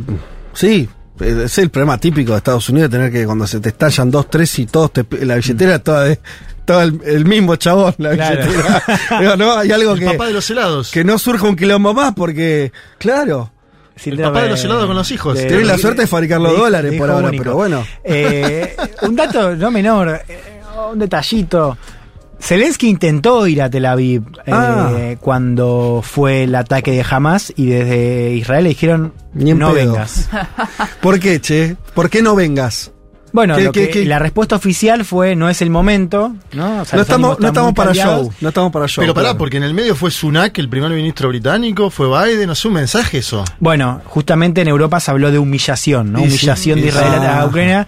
Digo, me parece ¿Y que ahí ahí qué tenemos puede ser? Que tiene nada que ver con Rusia, con la cual Israel tiene algún vínculo no del todo malo. Bueno, también es verdad que en la, en la Viste guerra que- de Ucrania, sí, es cierto, hemos visto una posición eh, de Israel no a favor de Rusia, pero ciertamente un poquito menos crítica Se que la lleva que muy bien tuvimos en Occidente. Netanyahu con Sí. Vladimir Putin. Y hay un dato demográfico, yo no lo conocía. Sí, exactamente. Desde, después de la caída de la Unión Soviética, son los últimos 30 años, 40 años, hubo una muy importante inmigración de judíos rusos a, a Israel, lo cual generó también todo un vínculo Cultural.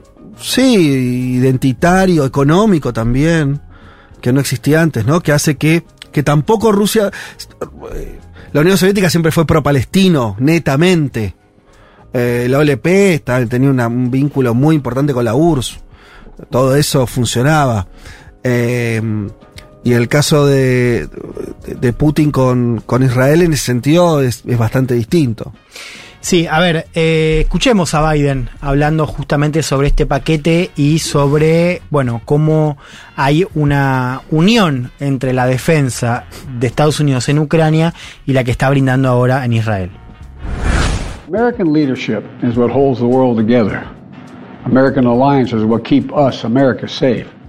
American values are what make us a partner that other nations want to work with. To put all that at risk if we walk away from Ukraine,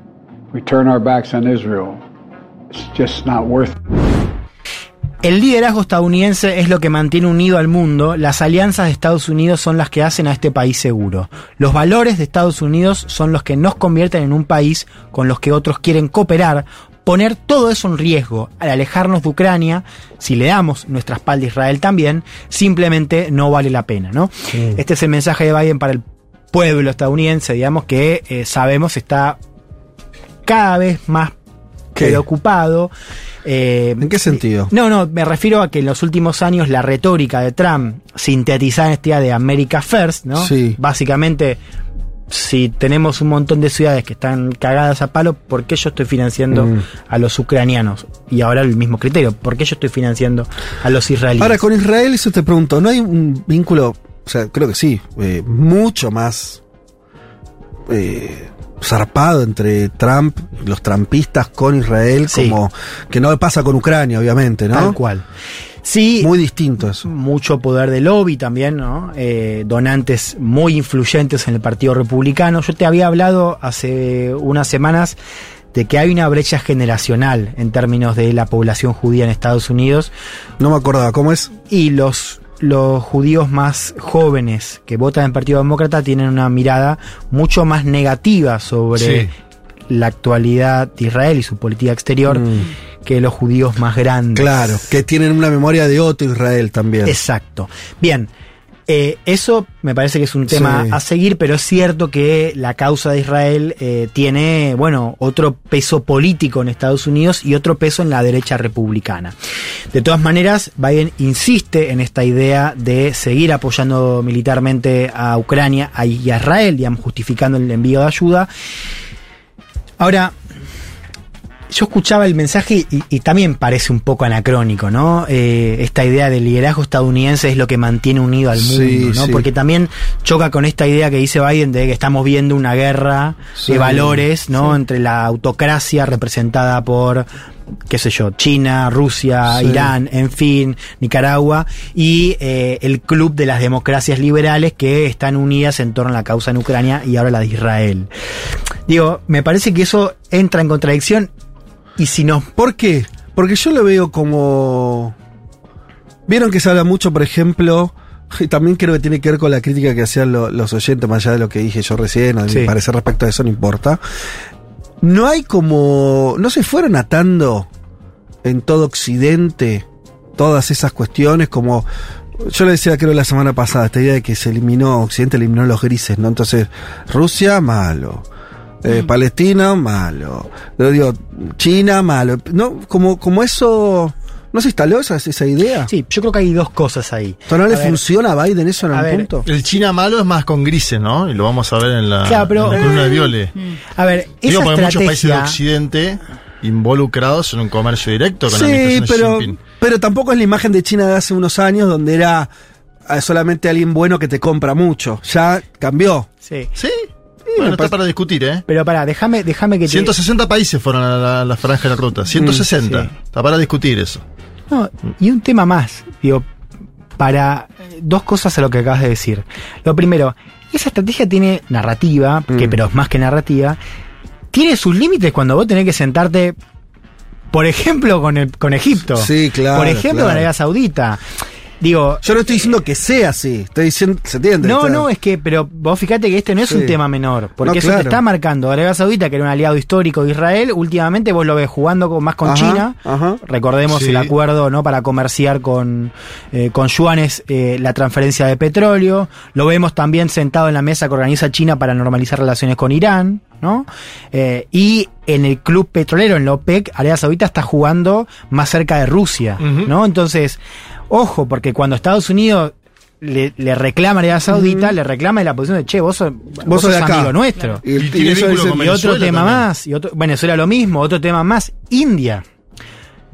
¿Cuánto vas a...? Pues India no es una democracia liberal. Entonces, esa li- hay una limitación. Vos eso, vos lo decías bien, es entendible, digo, la apelación que hace Biden. Sí. Pero ojo, porque a la hora de, de No, hilar que- un poquito claro. más fino, ahí tenés un problema. Segundo tema, y esto nos llevaría una columna entera, lo voy a mencionar, y lo yo lo intento meter cuando hablamos de, por ejemplo, la retirada de Afganistán Sí. eh, de Estados Unidos, que es eso te marca, entre otras cosas, los límites en el poder de Estados Unidos. O sea, esta idea de que el poder.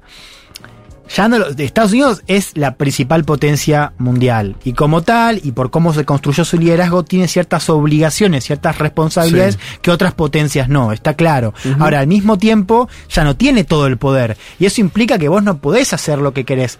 Nunca pudiste igual, digamos, No. porque al fin y al cabo Estados Unidos estaba borracho de poder en Sí. los 90 y quiso meterse a. Estoy como. ¿Cómo te gusta esa. Borracho Me, gusta, me imagino a, aparte a Bush inmediatamente. Claro, sí, estaba ebrio de poder en los Sí. 90 y sin embargo cuando quiso remaquetar Medio Oriente. Claro, ahora, vos fíjate una cosa, que algo aprendieron los tipos, porque yo te contaba hace, hace unos minutos que cuando van a sentarse con los funcionarios israelíes dicen, mirá, nosotros quisimos rearmar Sí. Medio Oriente, pero no se puede, no pudimos. Yo lo que noto, y lo digo al pasar, es una contradicción en esto, porque Estados Unidos en muchas cosas se sigue comportando, y me parece que lo vimos también en Ucrania, se sigue comportando como si tuviera todo ese poder. Claro. Porque al fin y al cabo, en Ucrania está lo mismo.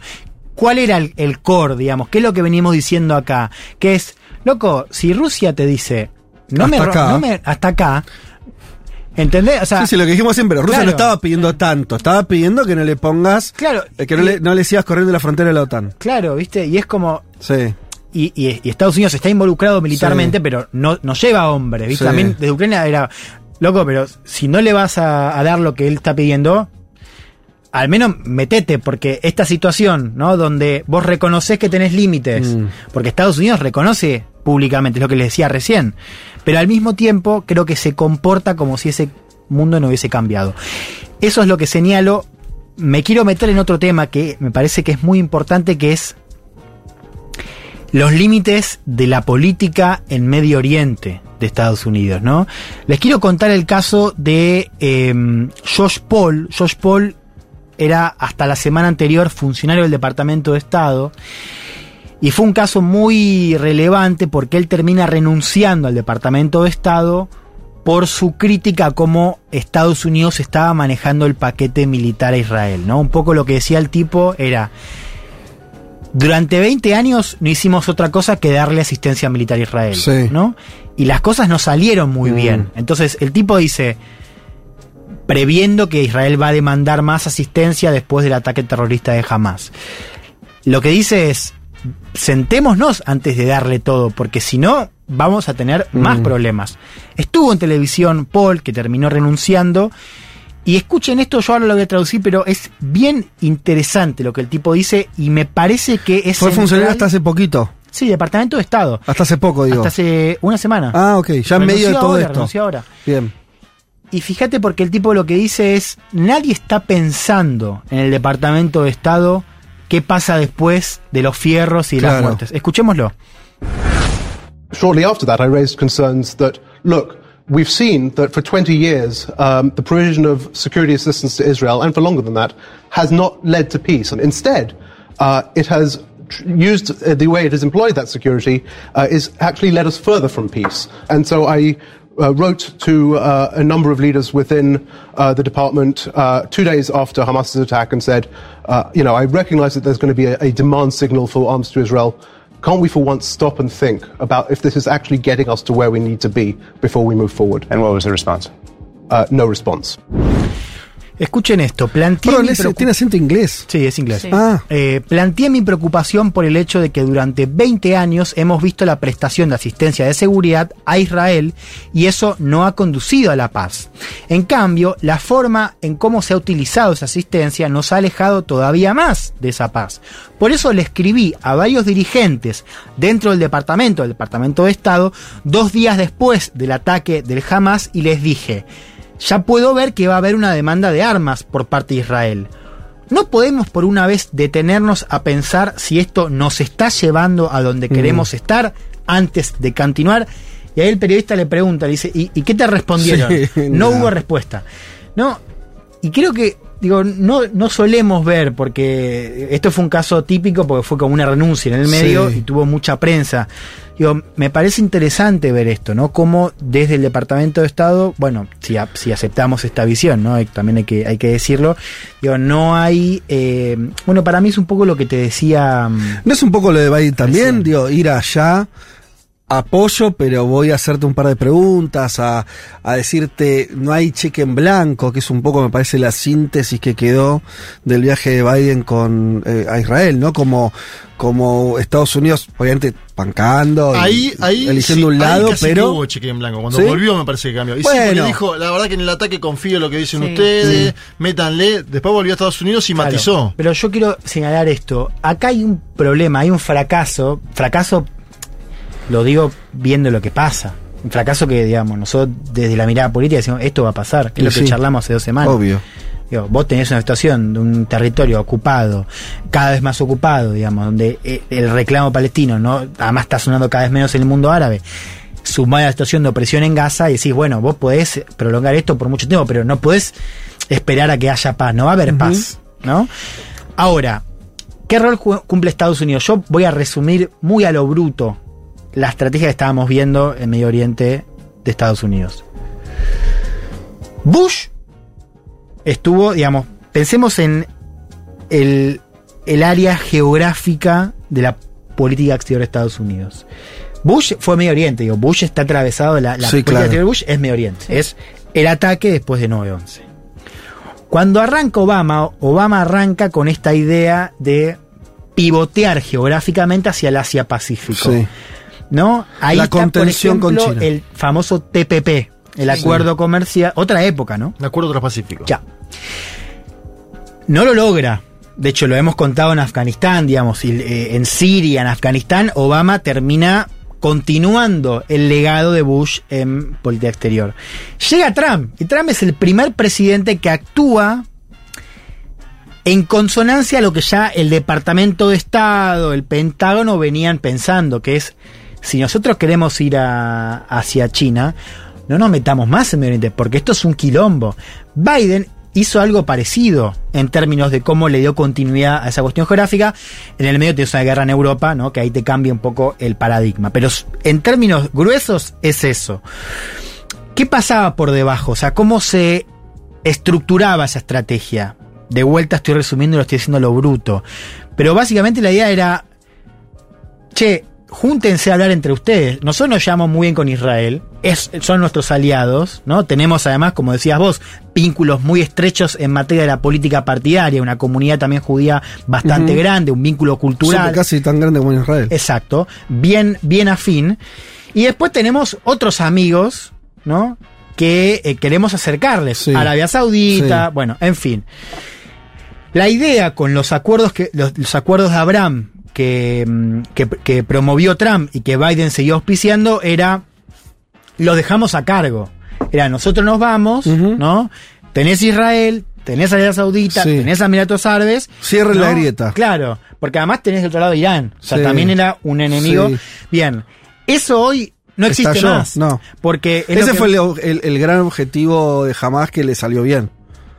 Claro, Es- la, se reactivó la causa palestina del mundo árabe que estaba viendo. Con que- un costo humano. Claro, no que después vos veías de afuera y dicen, bueno, e- era difícil que eso Sí. continuara. Pero bueno, en resumidas cuentas es eso. Yo lo que quiero plantear, entre otras Sí. cosas, digo, más allá de ver qué puede pasar, es que eso es Y, medio para- que y el error de cálculo de Estados Unidos tal vez, si, si es que si es como vos decís, que ellos estaban queriendo retirarse y dejar cierto orden en el sentido de decir, bueno, no es solo Israel contra todo el barrio, que es un poco lo que está diciendo, ¿no? Sino decir, che, mira, Arabia Saudita puede ser una especie semi-aliado, eh, podemos arreglar, por ahí dejar a Irán afuera, pero Egipto, ¿no?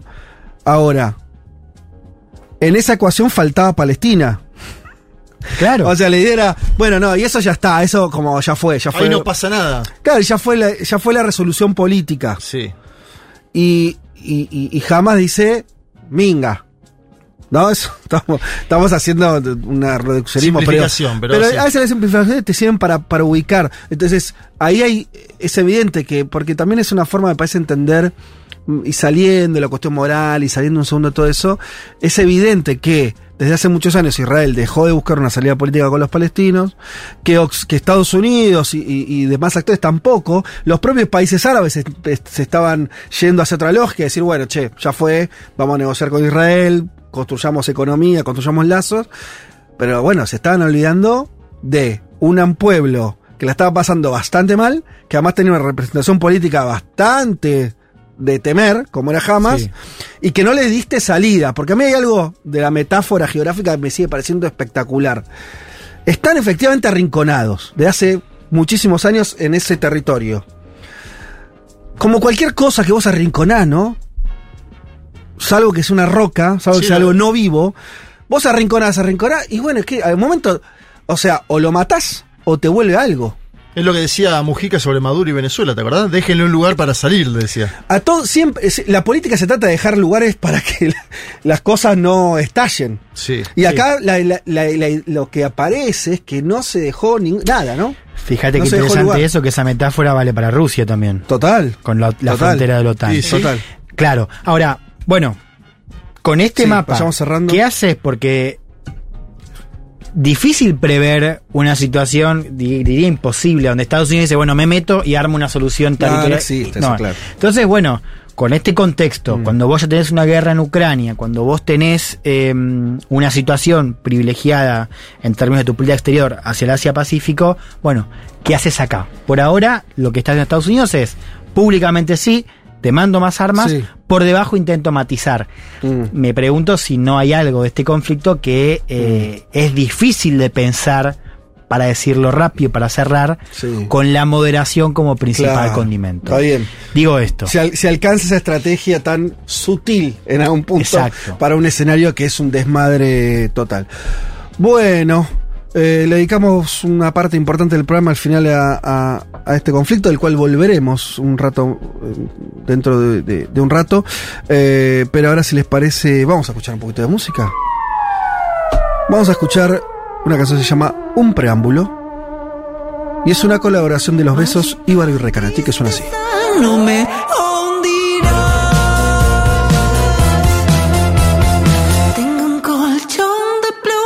para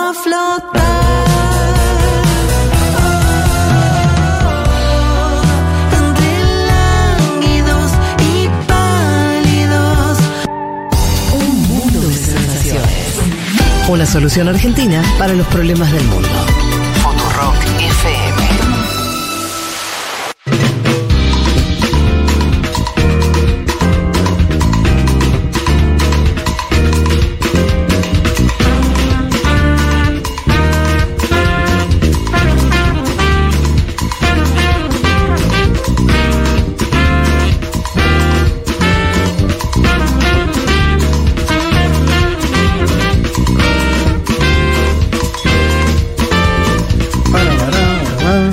Bueno, ¿cómo están? Eh, hacemos un respiro de la guerra en Medio Oriente y nos volvemos a nuestro continente, donde nos pasan muchas cosas, pero por suerte en guerra no tenemos.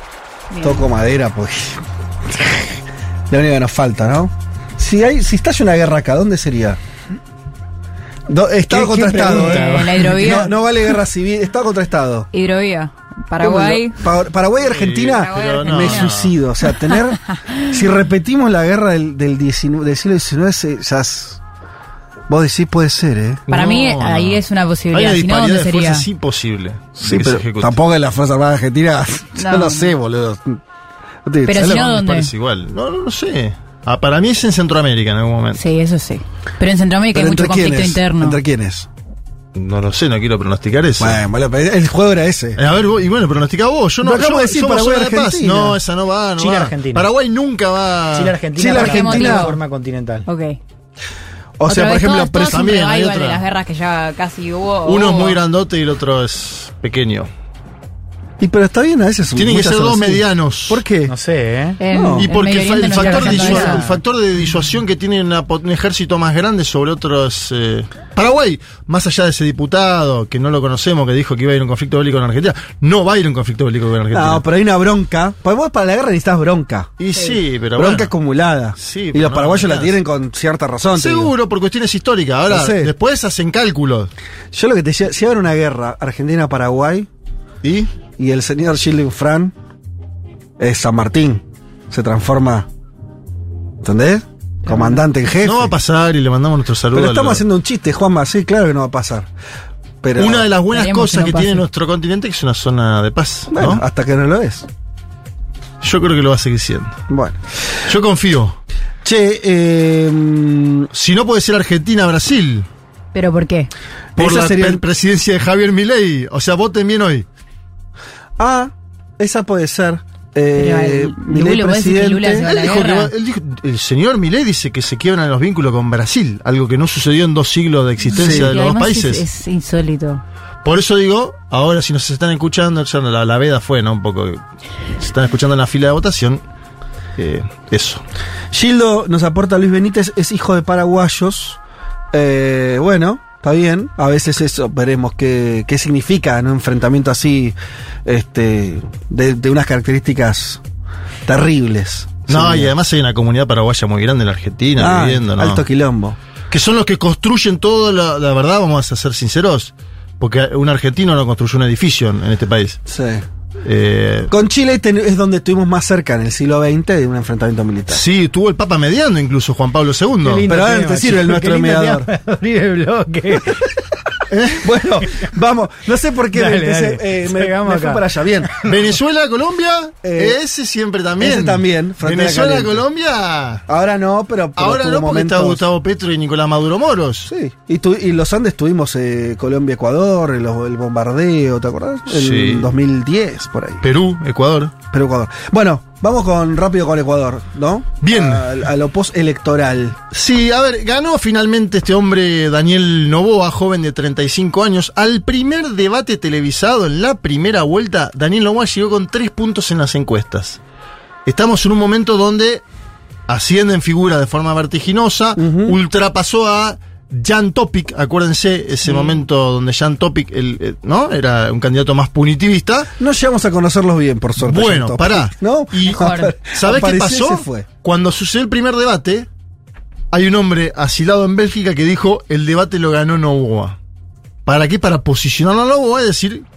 Estoy hablando del expresidente Correa, Sí, ¿no? sí. Dijo, el debate lo ganó Novoa sobre el primer debate. Ah. Y ahí gran parte del Ecuador lo conoció. Viste que a veces cuando vos subís a alguien al combate, no digas. lo subís y después se complica, ¿no? Bueno, acá estamos también en la Argentina en un momento donde puede sucederse algo similar. Términos estadísticos, la votación 52 a 48, señores, bastante parejo. Primero hay que decir esto porque se preveía cuando las encuestas de segunda vuelta empezaron a aparecer, había una distancia de 15 puntos a favor de Novoa. Fue parejo, fue 52-48. Acortó Luisa González, la candidata eh, de la Revolución Ciudadana, en el tramo final, pero no le alcanzó, ¿no? Este es el otro dato estadístico. Daniel Novoa hizo mucha campaña en TikTok, aprovechando la convocatoria de su mujer, que también es una influencer. Esto está apareciendo también en América Latina, ¿no? Eh, eh, en el último tiempo. TikTok como plataforma electoral. Eh, potente. Fíjense que en Argentina, por Claro ejemplo, Cristina de Fernández de Kirchner se abrió ahora TikTok. Digo, hay algunos datos que nos dan a entender que TikTok y hay un oyente de este programa que escribió varios artículos, Adrián Ludwig, TikTok se ha convertido en los últimos años en América Latina en un lugar de disputa muy fuerte, ¿sí? Y en Ecuador se dan a entender, quienes estudian esto, que fue precipitante en la elección de Daniel eh, Novoa. Es hijo de cinco veces candidato presidencial Álvaro Novoa.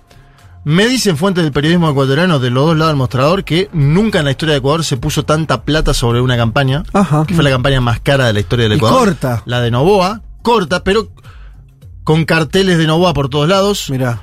Con muñequitos de Novoa, muñequitos. Muñequitos. eh, eh, muñequitos como. ¿Te acuerdas los de Chávez que tenía muñequitos de él en figura? Pero como, como juguete. Primero como juguete y después cartón. Figuras en cartón. Ajá. Tamaño verídico de Novoa. ¿Y dónde anidaba su, su atractivo, más allá de, esas, eh, de esos instrumentos? Digo, que es, es- es un tipo carismático. No, en la cuestión aspiracional. Que tiene guita. Tiene guita, la pasó en la playa. Después vamos a escuchar algunos audios. Él se Ajá. enteró en la playa de cómo fue la elección y se convirtió presidente electo en una playa. ¿Por qué? Está- se fu- el día de la elección se fue. Tiene un lugar donde descansa, ¿sí? Eh, llegó gente en helicópteros ahí a saludarlo, se, se convirtió en presidente electo en una escena, Claro. Bien. ¿no? Bien de, eh, de hijo de bananero, quiero decirlo en estos términos. Digo, no para un tipo que es de la elite eh, Sí. ecuatoriana. Vamos a empezar a desmalezar este escenario. Quiero Dale. que primero escuchemos a un dirigente del correísmo. Estoy hablando de Guillaume Long, ex canciller del Ecuador. Habló tras la elección, me parece siempre una voz muy interesante para escuchar Guillaume Sí. Long sobre el Ecuador. No es un Lo hombre sesgado. eh, Estuvo sí, entrevistado de forma sí. telefónica En varias telefónica veces. siempre, ¿no? No, sí. presencial no, sí. Quiero que escuchemos porque él dice, ojo ahora con la gobernabilidad, porque no conocemos, dice, quién va a ser su equipo, tiene pocos asambleístas. Escuchamos a Guillaume Long para empezar a debatir lo que está pasando con Daniel Loboa como presidente electo del Ecuador. Hay que ver con qué equipo gobierna, porque Novoa realmente no tiene asambleístas, tiene que 13 asambleístas sobre 137 en el Congreso, en la Asamblea Nacional, no hay partido político, no existe, es decir, vamos a ver que, con- cómo, cómo- cómo lo hace.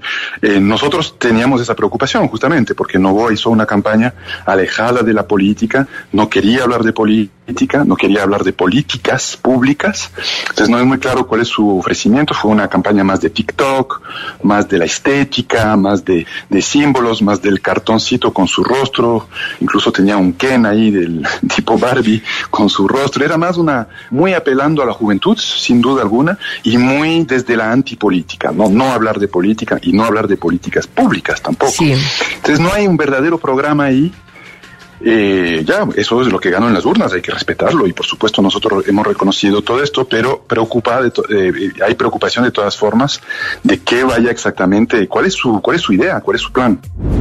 Bien, vamos un segundo al bloque legislativo porque esto es lo que va a explicar si puede gobernar este señor el año y medio que tiene que gobernar o no. Básicamente el legislativo ecuatoriano acaba de votarse nuevamente.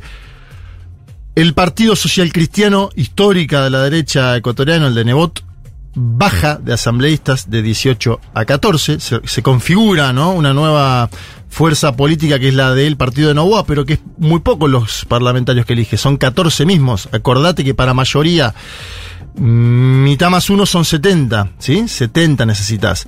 El correísmo sube de 49 a 52. Buena elección legislativa. 52. Está nada más que a 18 de tener mayoría. Ojo, ahí hay un dato concreto, específico para trabar, si es que quiere trabar. Y del otro lado está también el partido de Villavicencio, acuérdense, el candidato asesinado.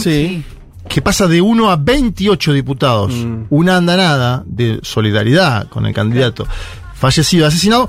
Pero si no va a querer articular con el Partido Social Cristiano y con el partido de Villavicencio, ya se acerca a una Sí, construcción claro. de mayoría fuerte. Pachacutic implosionó.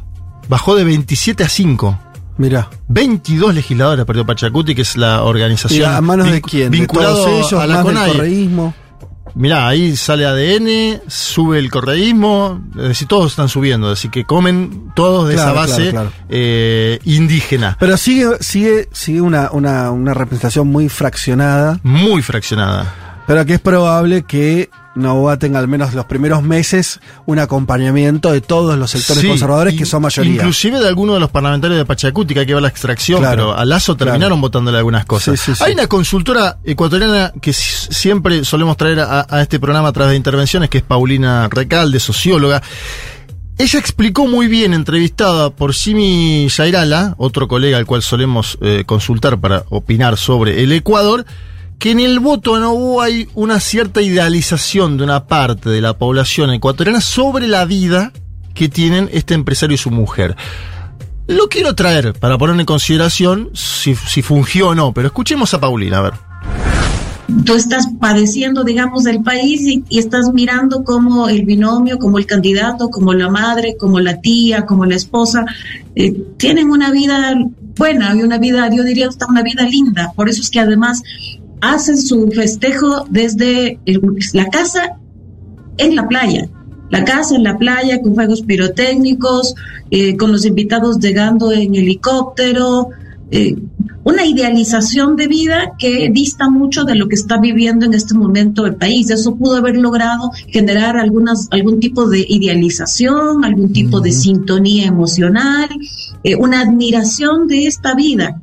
Creo que est- esto también tiene que hacernos pensar sobre qué es lo que estéticamente quiere y está consumiendo el ecuatoriano en términos de política. No es el partido, no es la organización, no es la militancia, no es, no es una tarima, no es un discurso con sus votantes, no, es un discurso y una puesta en escena desde su casa en la playa con sus más cercanos familiares y amigos que, insisto, llegan en helicóptero.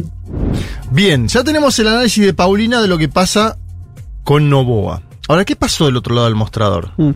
Esa es la pregunta te iba a hacer. ¿Por qué? Por, segunda elección Claro. consecutiva es el mismo porcentaje. En la primera vuelta, el mismo porcentaje. En la segunda vuelta, no se movió, no cambió, sea Arauz, sea Luisa González. Pensá que además el resto de los países, todos volvieron. Digo, los países que tuvieron tránsito. Bolivia libre, volvió. Argentina volvió. Argentina volvió, Brasil volvió. Brasil volvió. Ecuador no volvió. Es Eh, muy particular. Muy particular. A ver, y es de los pocos Perdón, países perdón, que siguió con la, con la- con la conducción en el exilio, porque este es el otro dato también. Pero pará, Dale. pero y que, que, porque además vos decís, bueno, por ahí fue menos choqueante el retorno de la derecha o de las políticas neoliberales. Y no, porque en Ecuador tuviste levantamientos indígenas, tuviste Sí. un quilombo bar, o sea, por, tuviste intento de aplicación de políticas bastante de shock neoliberales clásicas, como tuviste con Bolsonaro, con Macri, eh, con Áñez en Bolivia, y una respuesta social. Bueno. Ahora, lo que no tuviste es lo que tuviste en los otros lugares, que es después una victoria electoral. Eso Hay es un muy importante. punto que marca Paulina y la vamos a escuchar el segundo audio, que es, uno, desactualización del proyecto. Segundo, si existió o no una distancia con el día a día de lo que pasa en Ecuador, teniendo un líder en el exilio, Ajá. que está lejos del día a día de las y los ecuatorianos, en términos concretos, no para hacer valoraciones sobre eh, el expresidente Correa, sino para decir, él está en eh, Bélgica o en México. no está en el Ecuador. Digo, Lula estuvo detenido en Brasil y le llegaba información en Brasil de lo que pasaba en Brasil, estaba detenido. Después salió y hizo su marco de alianza, ganó la elección. Cristina Fernández, si querés, en la Argentina, siguió estando en el país, eh, hizo un marco de alianza por ahí más amplio para esta elección en particular, las dos últimas elecciones. Vamos a ver cómo le sale. Eh, Evo Morales estuvo exiliado, pero luego volvió a Bolivia y ahora se da también esta interna en el movimiento al socialismo. Acá tenemos un caso que desde el 2017, son seis años en el exilio. No es broma eso. Vamos a escuchar a Paulina porque marca eso y una hipótesis interesante sobre la derecha, pero a la vez preocupante. El surgimiento de una derecha más extrema en la fórmula de Novoa, pero no con Novoa, sino con su candidata a vicepresidenta, hoy vicepresidenta electa. Hablo de Verónica Abad. Acuérdense que la candidata a vicepresidenta de Javier Milei saluda el triunfo de Novoa con una foto con de ella, estoy hablando de Victoria Villarroel, con Verónica Abad. Mira. Atención ahí, si no hay un momento de vínculo de, en este caso, una vicepresidenta electa y una candidata a vicepresidenta que tienen ideas de derecha un poco más hardcore que eh, quienes están encima de ellas en los binomios. Escuchamos a Paulina el segundo audio, a ver.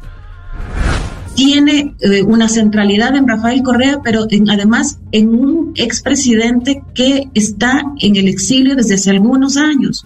Y esto provoca una distancia que es insuperable y que no es responsabilidad, digamos, de, eh, suya el estar en, el, exilio, eh, pero sí es una responsabilidad en el querer seguir pensando el país, la estrategia y la política a distancia.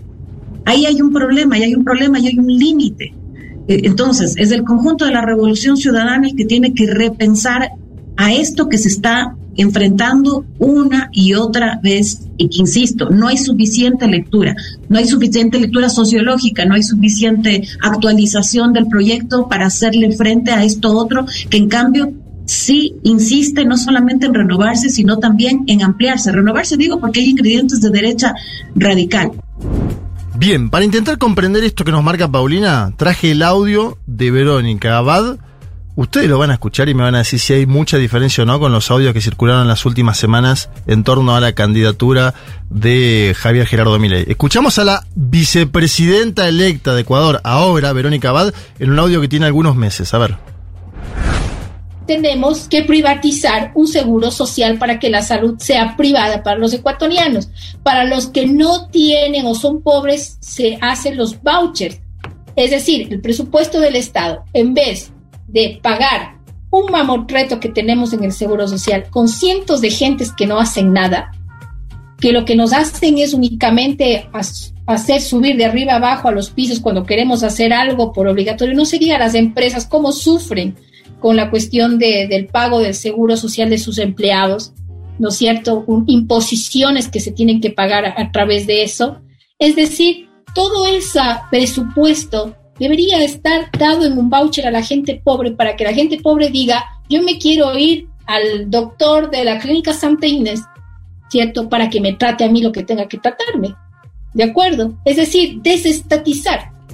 Bueno, ahí está, bien crudo lo traje como Sí. para ma- marcar esto que dice Paulina. Ojo porque Novoa, un hombre que luyó en la campaña en las ideologías, abajo de él hay una vicepresidenta que tiene el discurso de la extrema derecha argentina, por, ¿Por poner un qué te ejemplo pasaste? No, te- por ahí ya había cerrado, ¿eh? De la cuestión de Correa, el correísmo, volvimos a. No, no, no, Ah. podemos volver a hablarlo. Yo creo que pa- pasé a eso ¿por qué? Porque Paulina dice que en un lugar hubo modificaciones en la derecha Sí. y en el otro lugar no hubo ninguna modificación. Y que posiblemente por ello haya sido el mismo porcentaje que hace dos años atrás. Y además te pongo algo más que es el marco de alianzas. En este mismo lugar el expresidente dijo que Leónidas Sisa no le parecía un dirigente como se lo veía afuera, el líder de la eh, CONAIE, ¿no? Y con vínculo con Pachacuti, que evidentemente porque es eh, la, la fuerza electoral del movimiento indígena. Hoy en Ecuador hay muchos que dicen si había una candidatura unificada de los dos bloques, de la que es la Revolución Ciudadana y Pachacuti, hubiera sido otro el escenario, ¿sí? Es más, hay varios que dicen poner a una candidatura novedosa como Luisa González fue dificultoso para mantener una base electoral que ya existía, que es la que tenía Andrés Arauz y Rabascal, ¿no? ¿Por qué no encabezaron alguno de ellos dos y sí encabezó Luisa González? Bueno, hay muchas dudas. Obviamente, cuando vos perdés también aparecen debates que no existen cuando vos ganás. ¿Sí? Y lo que hace ahora la Revolución Ciudadana es empoderar a Luisa González y le dice, a partir de ahora vos sos la conductora nacional de nuestra organización. ¿Sí? ¿Tanto? La han empoderado. Ese cargo lo tenía Marcela Guiñaga y ahora la han empoderado. Y Luisa González queda como la cara visible del movimiento político de cara probablemente a la elección presidencial del año 2025, donde... Pero eso es lo otro que quería decir. Nos falta, acá eligieron presidente por poco tiempo. Por muy poco tiempo. Un año y medio. Sí, pero ojo, porque ¿qué pasa si Novoa articula, como decíamos antes, en el Parlamento? Sí. Y además, ¿qué pasa si convoca una consulta popular Mm. sobre temas de seguridad y fuerzas armadas en un país asediado por el narcotráfico y levanta aún más su valoración pública? Buque- se buqueliza, decís un poco.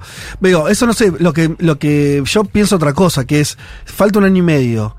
Por supuesto, por ahí el gobierno llega a Novoa, la rompe toda, es un capo, y logra 80% de Por ahí pasa lo que le viene pasando a todos los presidentes de derecha en Ecuador, que es que la chocan. Bueno. Entonces, pero pará. Sí, sí. Lo que, si el dato clave es si en un año y medio vas a tener un cambio drástico, ¿no? De parte de Revolución Ciudadana en cómo entiende la gestión política y la próxima candidatura. Hay O sea, debate ahí. es que Si, más si- allá si de se mantiene lo mismo, bueno. Más allá de los nombres. Sí. No hay una. Es una pregunta que te hago.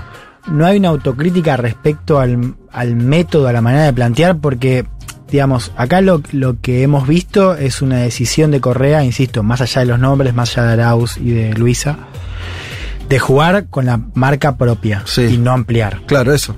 ¿No? Sí, y un liderazgo a la vez muy presente. Y esto hago un contrapunto con el caso argentino, ¿no? Cristina Kirchner apareció una vez en toda la campaña. Mm. No, sí, claro, Estamos claro. hablando de un hombre que ha dado entrevistas durante toda la primera vuelta y algunas durante la segunda. Entonces, hay algo de lo que dice Correa que es cierto, que el correísmo es el principal movimiento político hoy en Eso es Ecuador, o sea, tiene sí, un piso alto. sí. Al mismo tiempo, ya, ya tenemos dos campañas eh, presidenciales donde el correísmo saca una buena ventaja en primera vuelta, pero que hay algo en la segunda vuelta que no se le da. Sí. Entonces, eh, la pregunta que te hago, ¿se está discutiendo eso también? Digamos, no es el momento este para ampliar, al mismo tiempo hay, hay poco tiempo, ¿no? Hay poco Pero- tiempo y mo- hemos visto que Pachacuti hizo una mala elección también, ¿no? Que este es el otro dato significativo. Ahí yo creo que hay que tener una valoración de parte de los dirigentes de la Revolución Ciudadana de que tienen que ganar en primera vuelta porque si no, no se gana. Me da la sensación de que este es el escenario electoral. Están muy lejos de ganar en ya primera van dos vuelta. veces. Juanma. No, con 40 se gana. No, no, pero, 40 y está- 10. pero efectivamente ella, Luisa estuvo lejísima en la primera vuelta. Sacó 36. Está a 4 puntos. Pero es 40 más diferencia de 10. Sí. Y no, el segundo tuvo. Sí, lo tenía. ¿Ah, sí? Claro, si Novoa llegó con 23. Ah. Yo digo, y ahí había dudas sobre que, que- Ok. la duda. Eso te llevaría a decir, bueno, listo, hay que insistir por esta línea y ganar y tener cuatro puntos más en la primera y listo. Exacto. Sin cambiar mucho el, el esquema. Sí, pero a ver. Eh, lo sin tenía- el esquema, digo, sin lo que dice Juan y que yo comparto, que es, bueno, si yo veo que es lo distinto de Ecuador del resto de los casos donde dijimos que, el- que los gobiernos de izquierda volvieron al poder, todos ampliaron su, su, sus bas- su, sus marcos de alianzas. Bueno, y ahí yo te voy a la segunda. Si vos querés poner a un alfil tuyo, Guado de Pedro, por ejemplo, Sí, sí. era una cosa que Sí, poner sí, a claro. Massa. Obvio. Cristina Kirchner en Argentina decidió Sí. que el candidato sea Massa, incluso por ir en contra de su propia percepción de quién es tuyo, tuyo, tu alfil. Yo creo que en el caso de Ecuador vienen eligiendo candidatos propios de forma sistemática. Y eso, me decían colegas, otro cantar hubiese sido si era Rabascal, que era un candidato conocido, que había ido a la vicepresidencia, que es un tipo fuerte mediáticamente. Bueno, ya no sabemos qué hubiera pasado porque es contrafáctico. Ahora No, digo, cuando vos siempre elegís lo propio, uno tuyo, uno que sea tu imagen y semejanza, pasa esto en política también. Claro. A todo esto, pregunta, ¿en Nova se, se puede presentar? Se puede presentar Novoa y quiere presentarse. Claro.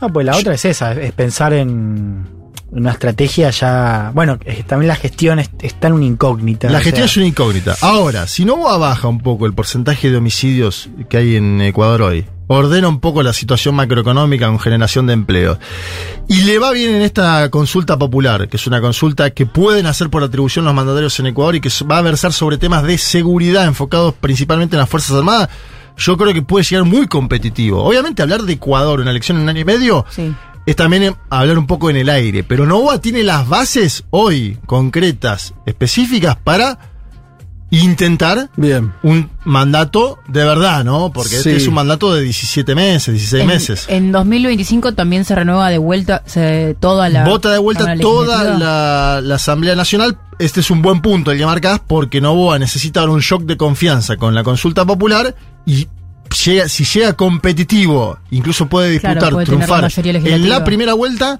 y tener la mayoría legislativa. ¿Y cuál sería, y con esto vayamos cerrando, cuál sería la diferencia con el inicio del gobierno de Lazo? Porque Lazo gana, eh, también gana, gana bien, eh, en- también con un necesario de cierta fragmentación, pero con alguien que también no tenía mucho prurito a la hora de, de nada, de jugar este con, con, con los ali- o sea, sin el correísmo, con el resto de las fuerzas. Y terminó re mal. Es una buena incógnita. Ahora, para pensar, ¿no? ¿Qué sería lo distinto que puede tener Novoa que le iría mejor que la experiencia de Lazo, que también, hombre de los negocios, eso, Sí. eso es lo mismo, ¿no? Como por ahí un poco más, menos nuevo, pero bueno, eso después de que terminaste de ganar para gobernar, no sé cuánto influye.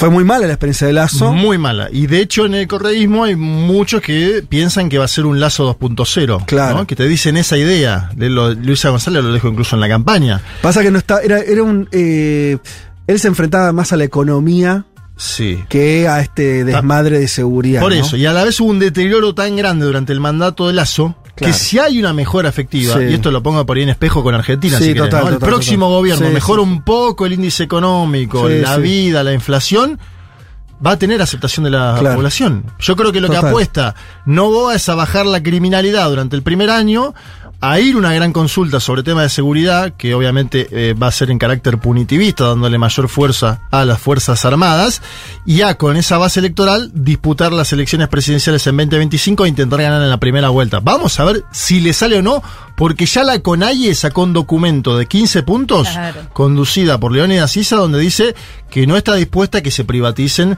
eh, por ejemplo, empresas del Estado. Le marcan un poco la cancha. La CONAIE, hay una frase que es Guayaquil los pone y Quito las, los saca Sí. a los presidentes. Este hombre es de Guayaquil también, Novoa. Y la CONAIE sabemos cómo es, ¿no? Cuando se pone brava la mano, Sí. Bien. te puede parar el Ecuador y hacer como pasó con eh, Lenín Moreno, que terminó gobernando varios días en Guayaquil porque no podía pisar Quito. Son picantes los muchachos. Vamos a ver qué pasa. Ay, bueno, bueno, bueno, ahí. Primeras imágenes del Ecuador postelectoral. Un mundo de sensaciones. Un programa para escuchar mientras se hacen cosas realmente importantes, como el almuerzo del domingo. Futurock FM.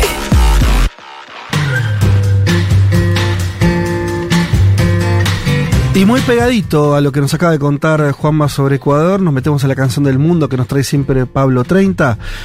Eh, dice Pablo, nos fuimos a la comuna de Juanma para, con el resumen de lo que fueron las elecciones de Ecuador. Daniel Loba tiene en su cuenta de TikTok, dice Pablo, varios videos cantando pasillo. El pasillo ecuatoriano es un género musical que se derivó del pasillo gran colombino, Epa. una danza folclórica autóctona de ese país, de Colombia. Para escuchar un ejemplo de este género vamos a conocer a Fresia Raquel Saavedra Gómez, la señora del pasillo, nacida en Guayaquil. Inició su carrera artística a los 5 años, grabando seis temas musicales con Julio Jaramillo, cuando este recién iniciaba su carrera, junto a Blanca Palomé, que conformó el dúo Las Portenitas, y más tarde el dúo Saavedra Mendoza, con Maruja Mendoza.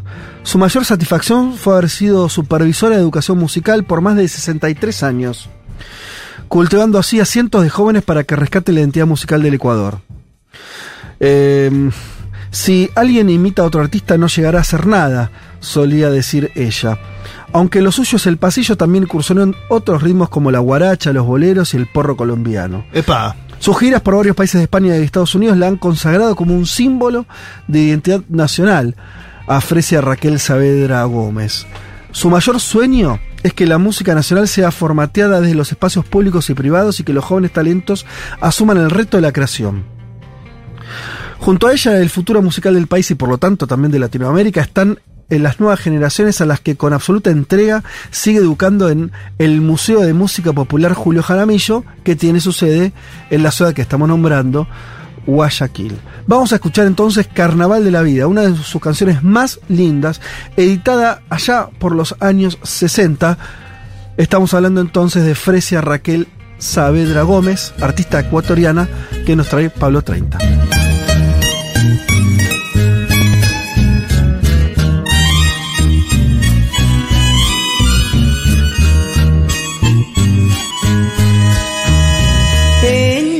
La sombra vegetando vivo, sin que una luz ante mis ojos radie.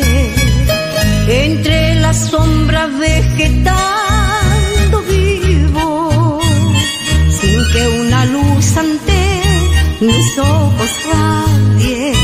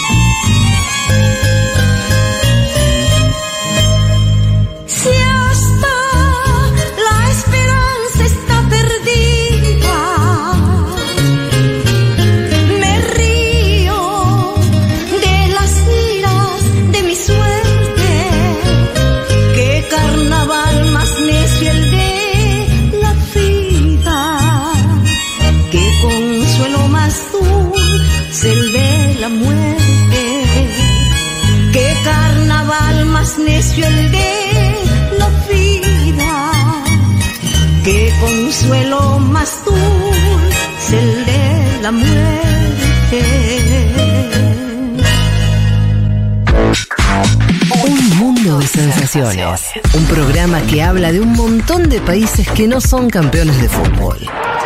Futurock FM.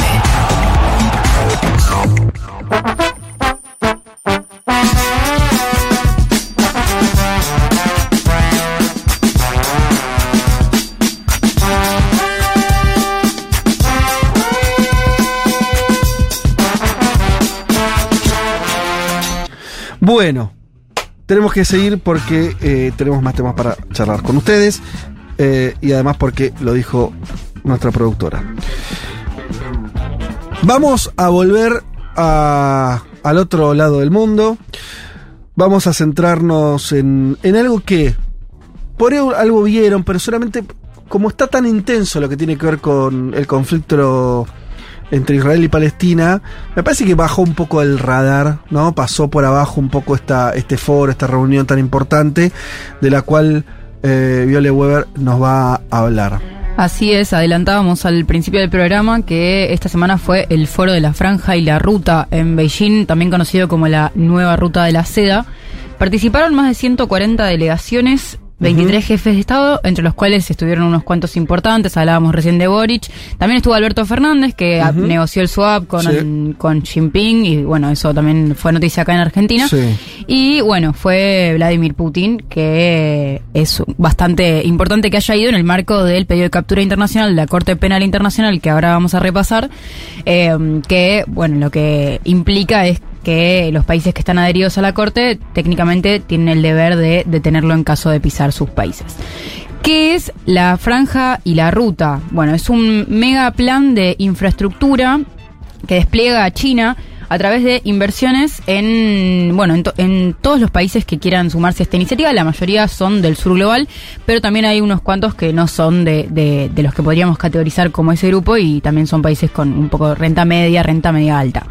Eh, hablamos de, de inversiones en infraestructura, todo lo que es puentes, autopistas, caminos, esa onda, pero también infraestructura digital, eh, que bueno es muy atractiva para países capaz de con, con pocos recursos que no acceden a servicios digitales básicos. El ejemplo de cabecera eh, para ilustrar esto es Pakistán. Eh, y, y bueno, acá siempre hay una crítica de Occidente que denuncia que esto implica un control del gobierno chino por el, a través del Internet, que bueno, que a- ahí la, la- se puede devolver como que en Occidente eh, no, no, no será el, eh, un gobierno el que tiene el control de, esos de esos datos que se manejan, pero sí unas cuantas empresas privadas. Eh, pero bueno, para empezar, escuchemos un poquito la introducción, el, la apert- el discurso de apertura de Xi Jinping en bueno este evento. 十年来，我们致力于构建 en estos 10 años nos hemos esforzado para construir una red global de conectividad que consiste en corredores económicos, rutas de transporte internacional y autopistas de la información, así como vías de tren, caminos, aeropuertos, puertos, tuberías y redes de electricidad, cubriendo la tierra, el océano, el cielo y el Internet. Esta red impulsó el flujo de bienes, capital, tecnología y recursos humanos entre los países involucrados que inyectó vitalidad a la milenaria ruta de la seda.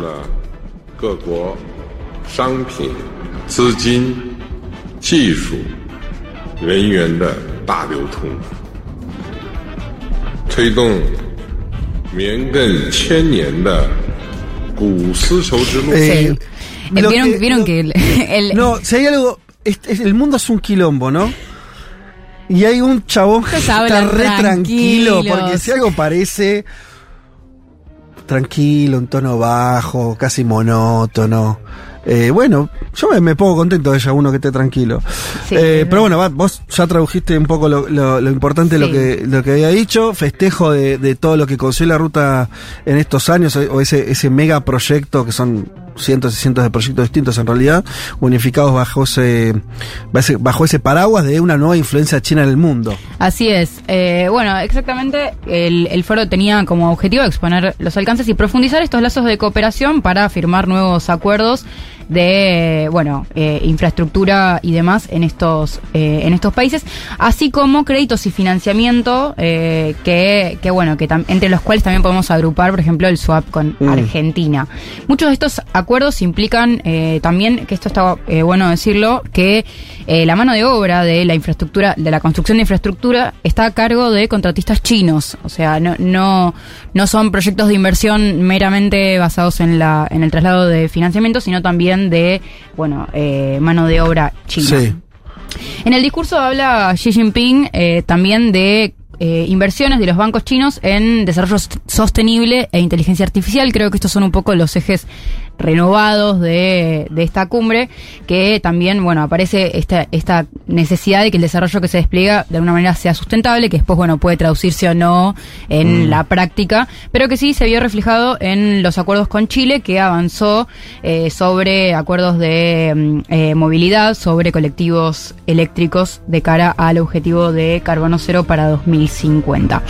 Ahora, lo que nosotros vemos oh, en a través de esta cumbre eh, tiene que ver con eh, quizás que es una iniciativa que no implica una normativa o una dirección inflexible por parte de China que pone un esquema de, de cooperación que es, se repite en todos los países, sino que en cada caso se negocia eh, de manera bilateral las particularidades de Sí. eh, este país que aloja la inversión o este país con el que se despliega la cooperación y que eh, para mí este, este tipo de foros, este tipo de, de- de muestras, funcionan más casi como una estrategia de marketing en, el- en la medida en la que es como exponer al mundo los alcances de esta nueva Ajá. influencia que va en aumento en, en estos países eh, a través de una iniciativa que sigue creciendo, pero que en realidad no, no, no parece tener eh, una, una caracterización fija para todos los acuerdos que nosotros podamos identificar rápidamente. Eh, Y siguió eh, eh,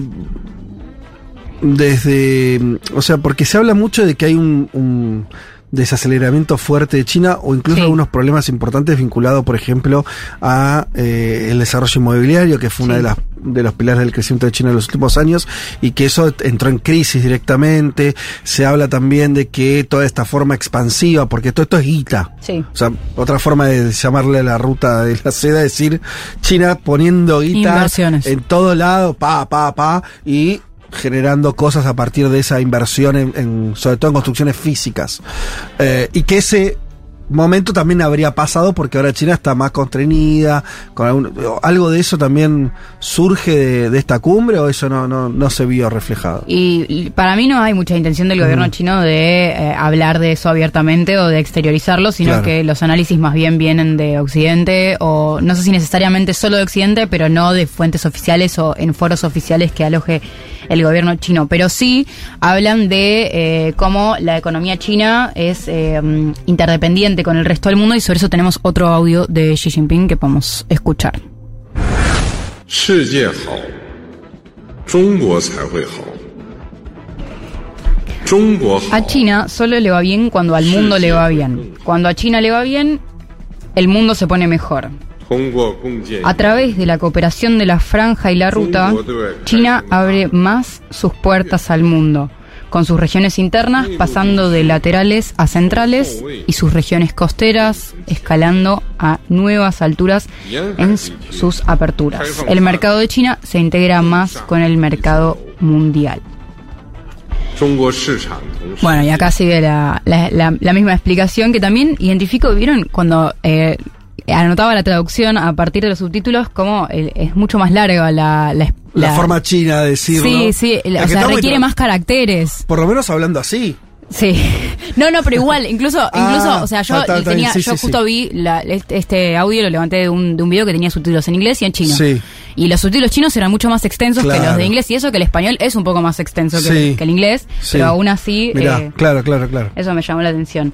Pero bueno, sí me parece que en este audio eh, denota un poco, quizás en relación con lo que decías recién, que China, eh, bueno, ha- como que activa de alguna manera estas redes de, mm, eh, de inversiones y de cooperación internacional en el marco de eh, un, un conocimiento de un mundo interdependiente, de un mundo globalizado en el cual no, no, no, no pueden ser autónomos y no pueden andar como de alguna manera eh, sin, sin tener en cuenta bueno qué, qué está pasando eh, en el resto del mundo así que bueno para, para seguir podemos hablar de bueno la visita específica de Putin algo hablábamos al principio que fue la primera vez que fue a China desde el comienzo de la guerra en Ucrania Claro. Putin eh, llegó con oficiales de la Armada, que esto también lo adelantamos al principio del programa, Sí. del programa, que bueno tenían Con unos maletines, que, que, bueno que se rumorea que, que podrían ser que podría ser el, ma- el maletín nuclear, el maletín atómico, con el famoso botón rojo de, de destrucción masiva. Eh, aunque bueno, anda a chequearlo igual eso, ¿no? o sea, anda a abrirle el maletín a Putin. Sí, claro. Eh, um, fue el segundo en hablar después de Xi Jinping, o sea, tuvo un rol central en la cumbre, lo cual también eh, habla de, de, bueno, de, de- de las relaciones y, y de los buenos vínculos entre Xi Jinping y Putin. Eh, y, y también aprovechó y dio una entrevista para la CGTN, uno de los medios del gobierno chino eh, más importantes, y escuchamos un pedacito. Да, мы видим, что кто-то воспринимает ее как, э, как попытку. Algunos pueden verla como un intento de China de conquistar a otros. Nuestras observaciones, está hablando de la franja de la ruta, sugieren lo contrario. Lo que registramos es un deseo de cooperación. Entonces recibimos la iniciativa del presidente Xi Jinping y la voluntad de colaborar con China para promover la implementación de esta iniciativa. Es decir, ellos critican esta versión de que, bueno, el único objetivo de, de China con este con esta red de, infra- de inversiones en infraestructura sea aumentar la influencia en el marco de la quizás la guerra comercial o la disputa por la hegemonía y, Sí. y que hay bueno cuestiones buenas de la cooperación que seguramente no sea ni de una forma ni de otra y sea alguno de los muchos grises que puede haber en el medio. Eh, por supuesto que esta visita implicó un montón de críticas de Occidente, por el que, por concretamente porque Putin tiene un pedido de captura internacional de la, de la Corte Penal de La Haya eh, por presunta deportación de niños ile- eh, perdón, deportación ilegal de niños de Ucrania hacia la Federación Rusa en el marco de la guerra que en términos concretos implica que bueno Putin podría ser detenido.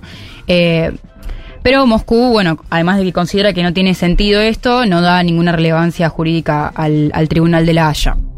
Eh, este pedido de captura, que está asociado a crímenes de guerra, igual de todas maneras está como muy asociado con la condena unánime ca- prácticamente de Occidente a la guerra. Y acá hay una pregunta que a mí me parece que aparece medio de forma ineludible, que la abro a la mesa, que es, Netanyahu tiene unas cuantas denuncias por crímenes de guerra. ¿Ustedes lo ven con pedido de captura internacional? Mm, No. No.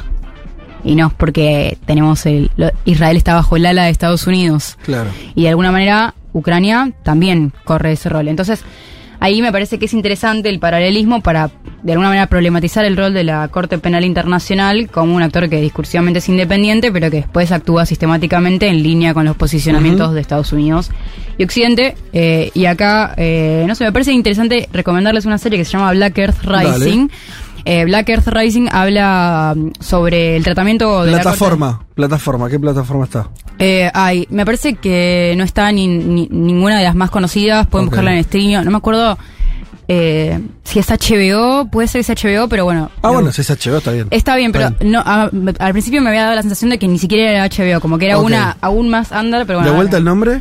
Black Earth Rising, como el levantamiento de la Tierra Negra Ah, y que habla sobre el juzgamiento de líderes eh, que fueron est- que estuvieron involucrados en la lucha entre Hutus y, Tut- y Tutsis en Ruanda que- Ajá. en el conflicto que decanta en el eh, bueno genocidio de Ruanda de la población Tutsi y que bueno también problematiza esta la, la, digamos la, la- supuesta imparcialidad de la Corte Penal Internacional Bien, bueno, eh, interesante todo. Veremos cómo, cómo sigue eh, esta dinámica de, de este hombre tranquilo, ¿eh? presidente de. de- Estuvo Leti en el foro. sí estuvo Leti hablé con ella Estuvo Leti en el foro, eh, estuvo vestida de China. O sea, si se puede decir algo así. tenía ¿En serio? vestido, Tradicional. sí, vestido Qué- qué tradicional. lindo, le debe quedar muy bien a ella ese Sí, le quedó muy bien. Eh, Y estuvo acompañada del colega paraguayo, justo que hablamos de Paraguay, Sí. Leo Rubín. Ah, mirá, que Sí, también estuvo allá. claro. Che, ¿y Leti ya, eh, hace cuánto está? Porque medio que la soltamos. Yo siento no, pero que. vuelve en noviembre Leti. Me ¿Sí? dijo que vuelve, me dijo que Pero vuelve. primero ir por pero poco alargó, tiempo, después alargó, fue extendió, extendiendo. extendió y bueno, es, es algo interesante. Imagínate que cubrió ya cuando fue Maduro, Sí. le hizo una Sí. entrevista, ahora esto. estuvo con Xi Jinping y con Putin Claro. No quiere decir nada, pero falta que conozca algún señor chino y por ahí. ¿Viste cómo son esas cosas? Hay que ver. Mirá, y no sé, no sé, si fuera, si fuera, si fuera un tipo no, No, dirías yo ese comentario. ¿Por qué? O una señorita vos- china también. No, No sé, no los veo, no los veo a ustedes haciendo ese comentario, ¿eh? Si, si, si fuera Ah, yo cualquier no, periodista. totalmente abierto. No, sí, yo- a- de Elman sí lo creo. Yo creo que De todas las, sí todas las residencias permanentes parten de que algo armaste ahí en un términos emocionales, me parece a mí. ¿O no funciona mucho eso? Pero más vale que ¿Cuánta sí. gente conoces que se fue y se puso de pareja, eh, armó familia? Te quedás. Después es como clave eso. Más, me imagino más en un país como China que a priori no te da quedarte. No, no es, es, medio, medio. no es un país eh, casi Y capaz, expulsivo. capaz. tan cálido como este. Claro. No, o sea, tan cálido como este dudo, porque estamos en el mejor país del mundo, pero. Ahí está. Bueno, che, eh, tenemos que recibir ya mismo. eh, o sea, ahora en eh, Segundos. un segundito más. Me había olvidado, sí. Eh, yo no me. Por suerte, yo no me había olvidado, el man. Eh, ya lo anunciamos, pero lo vuelvo este, a decir. Está eh, los estudios Futurock, Eleonora Gosman, eh, periodista y corresponsal en Brasil desde el año 96, amiga eh, nuestra que decíamos nos había recibido allá cuando estuvimos viajando con Juanma. Así que para cerrar el programa, vamos a estar charlando unos cuantos minutos con ella de muchas cuestiones. Ya venimos. Un mundo de sensaciones. Un mundo de sensaciones. El programa que no puede escuchar el Pepe Mujica porque siempre lo interrumpen con alguna visita en su chakra. Futurock FM.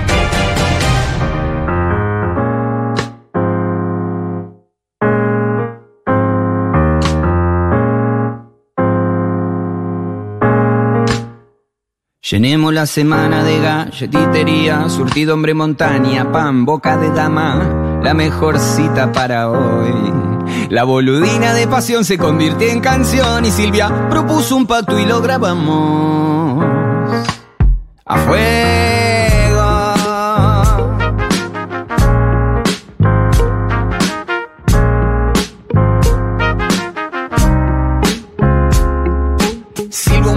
la mansión, pero cambié la piel y a los días y con él vino Papá Noel. El olor de mi maestra de sexo grado persigo y quiero vestidos, vestuarios, tejidos, testigos. Gracias al maestro del maestro, apareate a parlante rey, díganselo.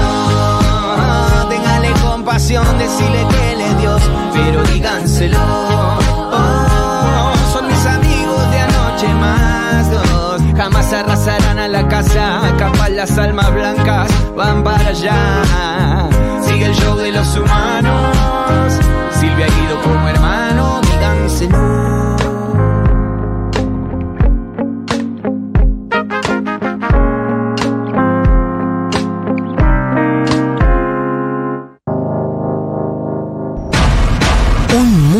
Sensaciones. Un mundo de sensaciones. El programa que no puede escuchar el Pepe Mujica porque siempre lo interrumpen con alguna visita en su chacra. Futurock FM.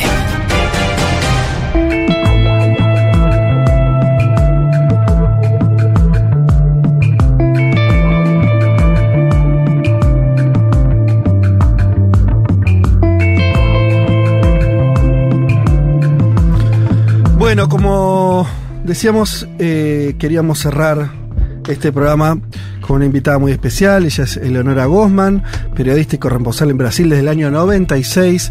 Eleonora, ¿cómo estás? Hola, ¿qué tal? ¿Cómo están ustedes? Ya lo dijimos varias veces, lo volvemos a decir y te lo agradecemos ahora en público y frente a nuestra audiencia cuando con Juan Manuel viajamos a, a Brasil.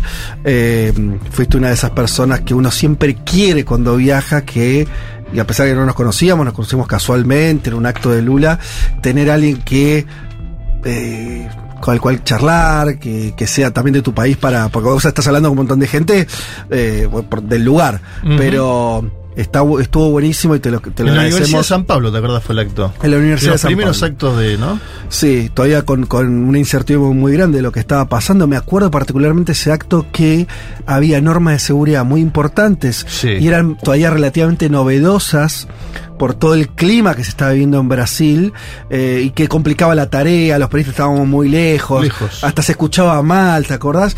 Estábamos escuchando al mismo tiempo por YouTube la transmisión para entender lo que decía Lula porque los altoparlantes, para encima, si no estudió nativo, era complicado. Bueno, nada, y ese fue el momento que nos conocemos con Leonora, después nos fuimos a, a tomar algo, bueno, tuvimos ahí un, un vínculo. Eh, ¿Y sabés lo que más recuerdo? ¿Qué? Y estos días estoy recordando en, forma permanente, te Sí. diría. Lo que más recuerdo es cuando empezó el cómputo de votos. Sí, claro. La primera Entonces, vuelta. La primera vuelta. Sí, sí. ¿Qué ocurría? 42 Lula, 49 Bolsonaro. Sí. 42 Lula, 49 Bolsonaro, hasta las 7 y tre- 19 y 30. Ajá. Ahí empezó ligeramente a cambiar, ¿no? Empezó a subir Sí. Lula y bajar Bolsonaro.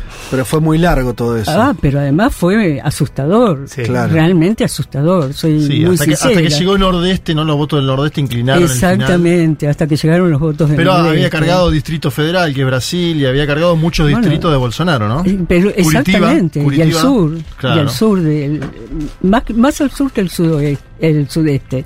En San Pablo, la ciudad de San Pablo votó por Lula. Sí. Lo que pasa que el interior, bueno, ya sabemos cómo es el interior de San Pablo. ¿Sabes que yo venía pensando qué, qué pregunta te hacía? Porque hablamos mucho, bueno, hablamos eh, cuando eh, estuvimos allá con vos, nos contaste mucho de- del- del trabajo de corresponsalía que vos haces hace mucho tiempo allá y todo, bueno.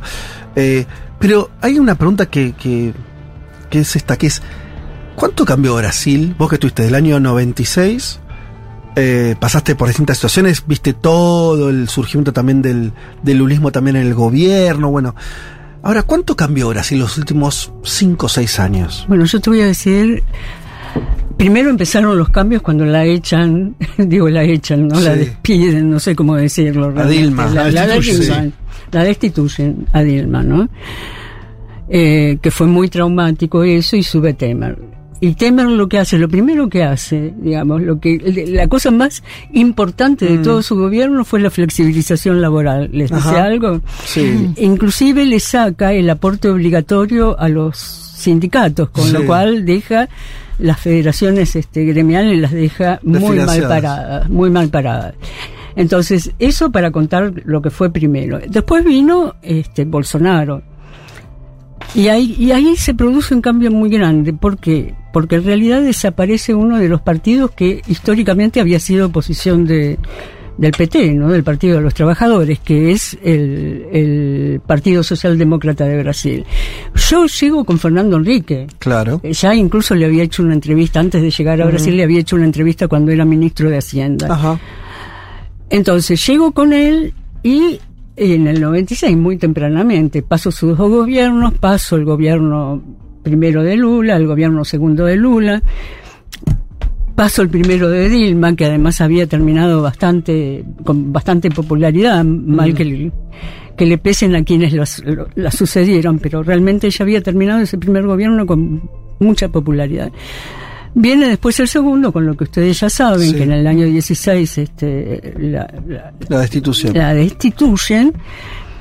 Viene Temer con esto que te Mm, estoy comentando, ¿no? O sea que son este, muy progresistas las medidas de, de Temer. Justo le pega bien a donde hay que pegar, ¿no? Sí. Digo, y esto lo digo por acá, no solamente Sí, por sí, allá. se entiende, sí. Sí, Hay vos que decís que fue como el corazón del asunto. Claro, fue el corazón del asunto, pero no, es- no es una, Mm. no es cualquier cosa eso, porque ahora vos, ¿qué pasa? Se termina el gobierno de Bolsonaro y con el fin de Bolsonaro no desaparece el bolsonarismo. sí. De ninguna manera desaparece el bolsonarismo. Eso también hay que dejarlo Vos lo claro. notás todavía en las calles, más allá de la gran política, eso lo ves. Eh, no en las calles es, es un poco difícil. ¿Por qué? Porque la gente ya tiene vergüenza de decirte Bolsonaro. Ajá. Interesante eso. Sí. Sí, sí. A mí, les voy a ser franca, la duda que me quedó, y disculpe que les planteé el problema a la inversa Por acá en la. Argentina. Dale. Me queda la duda si a la gente no le da vergüenza decir que lo vota a Milei. Ajá. Por las características Sí. que tiene Milei. Y ¿no? las encuestas de la primera vuelta No mar- la pegaron porque eso, un voto, que no dicho. En Milei, las PASO, sí. Exactamente. Hay un Que también pasó con. Bolsonaro en la última elección, ¿no? Que veíamos sobre todo en la primera vuelta, hoy analizábamos los datos, pasó también con Bolsonaro. Pero vos decís que no lo dice en Eleonora nada más o que hay como esa identidad pro Bolsonaro se diluyó un poco, hay gente que dejó de ser bolsonarista. Cuando digo las calles me refiero cuando uno cuando vos vas a un negocio, cuando- bares. Lo que pasa es que con- la polarización fue realmente gigantesca, tanto como acá, por lo que Mm. Sí, estoy viendo. Sí, sí. Disculpen que me meta en la política argentina porque bien, tengo Allá con más escasos conocimientos. ¿no? Digo, con más casos de violencia política, digo, asesinatos, un nivel de violencia que acá todavía por suerte no vemos, pero sí es cierto que la Todavía. polarización es, es Todavía. aguda. Discúlpame. Todavía. Porque, claro, todavía. ¿Por qué digo todavía? Porque vos fijate que Bolsonaro gobernó durante cuatro años y esos fueron los cuatro años donde hubo violencia política. No te digo que desaparece con Ujú. Lula, pero baja de una manera sustancial, lo cual de alguna manera este, indica que la violencia política es el eje de esta gente. No es casual que esté el hijo de Bolsonaro acá. No, no. Sí, Eduardo Bolsonaro. No es casual. Él está acá porque ellos piensan que a través de la Argentina van a reeditar el bolsonarismo en Brasil. Ese es el tema, Y ¿no? nos estabas diciendo que veías que había un poco más ahora de vergüenza o más distancia con eso. de Muchísimo más, muchísimo más. Y vamos a ver qué pasa en las elecciones del 24, que son elecciones de medio término, Sí. que en realidad son elecciones municipales, no como acá que son de, de Sí. diputados y senadores. Allá son de legisladores municipales y gobiernos municipales. Sí. Bien, ahí hay que ver cómo va a estar la situación y ahí sabremos hasta dónde llegó o no el bolsonarismo. Mm. Hay un tema con el bolsonarismo. Tiene a la justicia que lo- le persigue, viste, los pies. Se lo va Claro. así, donde da un paso, viste, atrás está la justicia. Eso Entonces- así. Sí, sí, por suerte, Y, esa- perdón. y esos, esos avances Esa es una buena justicia. ¿Esos avances judiciales tienen chance de, de cantar en alguna condena o así, concretas? Por supuesto que la tienen, pero hay un fenómeno que es, mientras vos tenés las causas activas, no sabés en qué momento podés ir preso. Claro. Entonces, el temor de Bolsonaro justamente pasa por ahí, pasa por ir preso. Me hubiera gustado que fuera preso ahora o el próximo mes, para que se entienda que no son, que estos este, que aparecen diciendo vamos contra la corrupción, nosotros somos el- el- lo opuesto a la corrupción, Sí. finalmente lo que se ve es que no es así, Mm. es todo mentira, son simplemente actos... eh, Así lo vivimos en Brasil. Cuidado con eso, ¿no? Sí. Lo vivimos así. La- las causas de Bolso- eh, contra Bolsonaro son alrededor de 20 causas y son terribles, Sí. ¿no? Por ejemplo, espionaje ilegal es una de las causas que ahora está... La nueva, ¿no? Eh, no es que sea nueva, yo sabía del aparato que habían comprado, de los equipos que habían comprado en Israel. Es un eh, sistema israelí. circuló informativamente en las últimas horas, eso iba. No, ya se sabía. Sí, sí, Eh, sí, un pero- poquito antes, Ajá. viste, sabía. Se- se- pero sí, sí. Ahora está empezando esa causa con todo. Exacto. Eh, bueno, pero está la causa de la joya, por Sí, ejemplo. claro, lo hemos contado acá, sí, sí. Y la, Sí. la del golpe, la del 8 de enero. La del 8 Sí. de enero. Lo que pasa que la del golpe es, un- es- eh, está clarísimo que Bolsonaro intervino directamente en la, Mm. en la gestación de ese golpe, ¿no? Eso ya está claro. Lo que pasa que, bueno, no va a ser esa la causa por la que va a ir preso. Va a ser otra. Pero ese hecho, ¿cómo le pegó a la gente? De vuelta te llevó un terreno también como, como tu, tu experiencia de corresponsal de también mirar un poco la sociedad. Como eso, eso también fue un, un momento de quiebra en el sentido de que muchos por ahí que apoyaban a Bolsonaro dijeron, che, no, entrar, No. A, entrar a Brasilia no da. ¿No? No, porque Mirá. no fue un golpe al estilo tradicional. Ustedes recuerdan lo que se vio allá, ¿no? Sí, en sí, la, un- en la Plaza de los. Tres Poderes estaban las tre- los tres poderes literalmente invadidos, pero eran miles Mm. los que estaban allí. Eso no. Lo que sí pegó mucho fue el tema de las joyas. ¿En serio? Y claro, es lógico. Mirá vos. Es lo más popular. Te quedaste con las joyas de la abuela. No, pero yo pensé que semejantes. Claro. No, ¿sabes lo que me, me he armado vendiste. yo? Y, y las vendiste. ¿Sabes lo que me había armado Exacto, como, como idea, Eleonora? Que está bien, em, está bueno que me digas que, que es eh, al revés o distinto, que es como Brasil siempre tiene esa cosa de orden, donde, a diferencia de Argentina, donde no es que están todo el tiempo, eh, están acostumbrados a las movilizaciones populares y demás. Una irrupción de esa manera, rompiendo instituciones, como que en Brasil había cierto tabú sobre eso.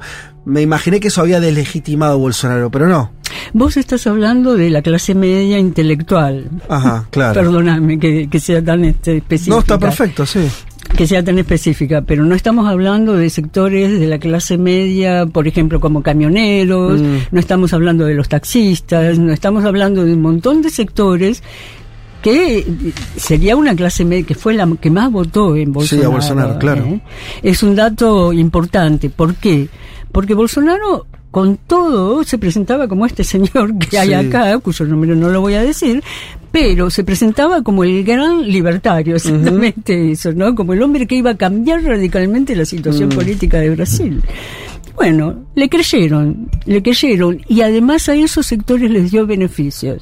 Cuidado con eso, Ajá. ¿no? A los taxistas, a los camioneros les dio muchos beneficios. Mm. Y fueron la base del golpe. Claro. Fueron la base de ese golpe Los que fracasó. camioneros el 8, decís vos. Y, Sí, y el sí, día de la votación también en el Nordeste, ¿no? El día de la votación de segunda vuelta. De segunda vuelta, sí, ellos intentaron este, hacer atentados, eh, por ejemplo, en torres eléctricas, Sí. inclusive, digamos, buscaron que se cortara la luz en todo el país, ese tipo de cosas, ¿no? ¿Cómo ves a Lula hoy, el gobierno? Porque digo, cuando Lula llega, gana, había una discusión en América Latina si iba a ser como esta serie de gobiernos progresistas, nacional populares, que llegan y tienen dificultades velozmente. Nombro a Gabriel Boric, nombro a Gustavo Petro, incluso a Alberto Ángel Fernández en Argentina.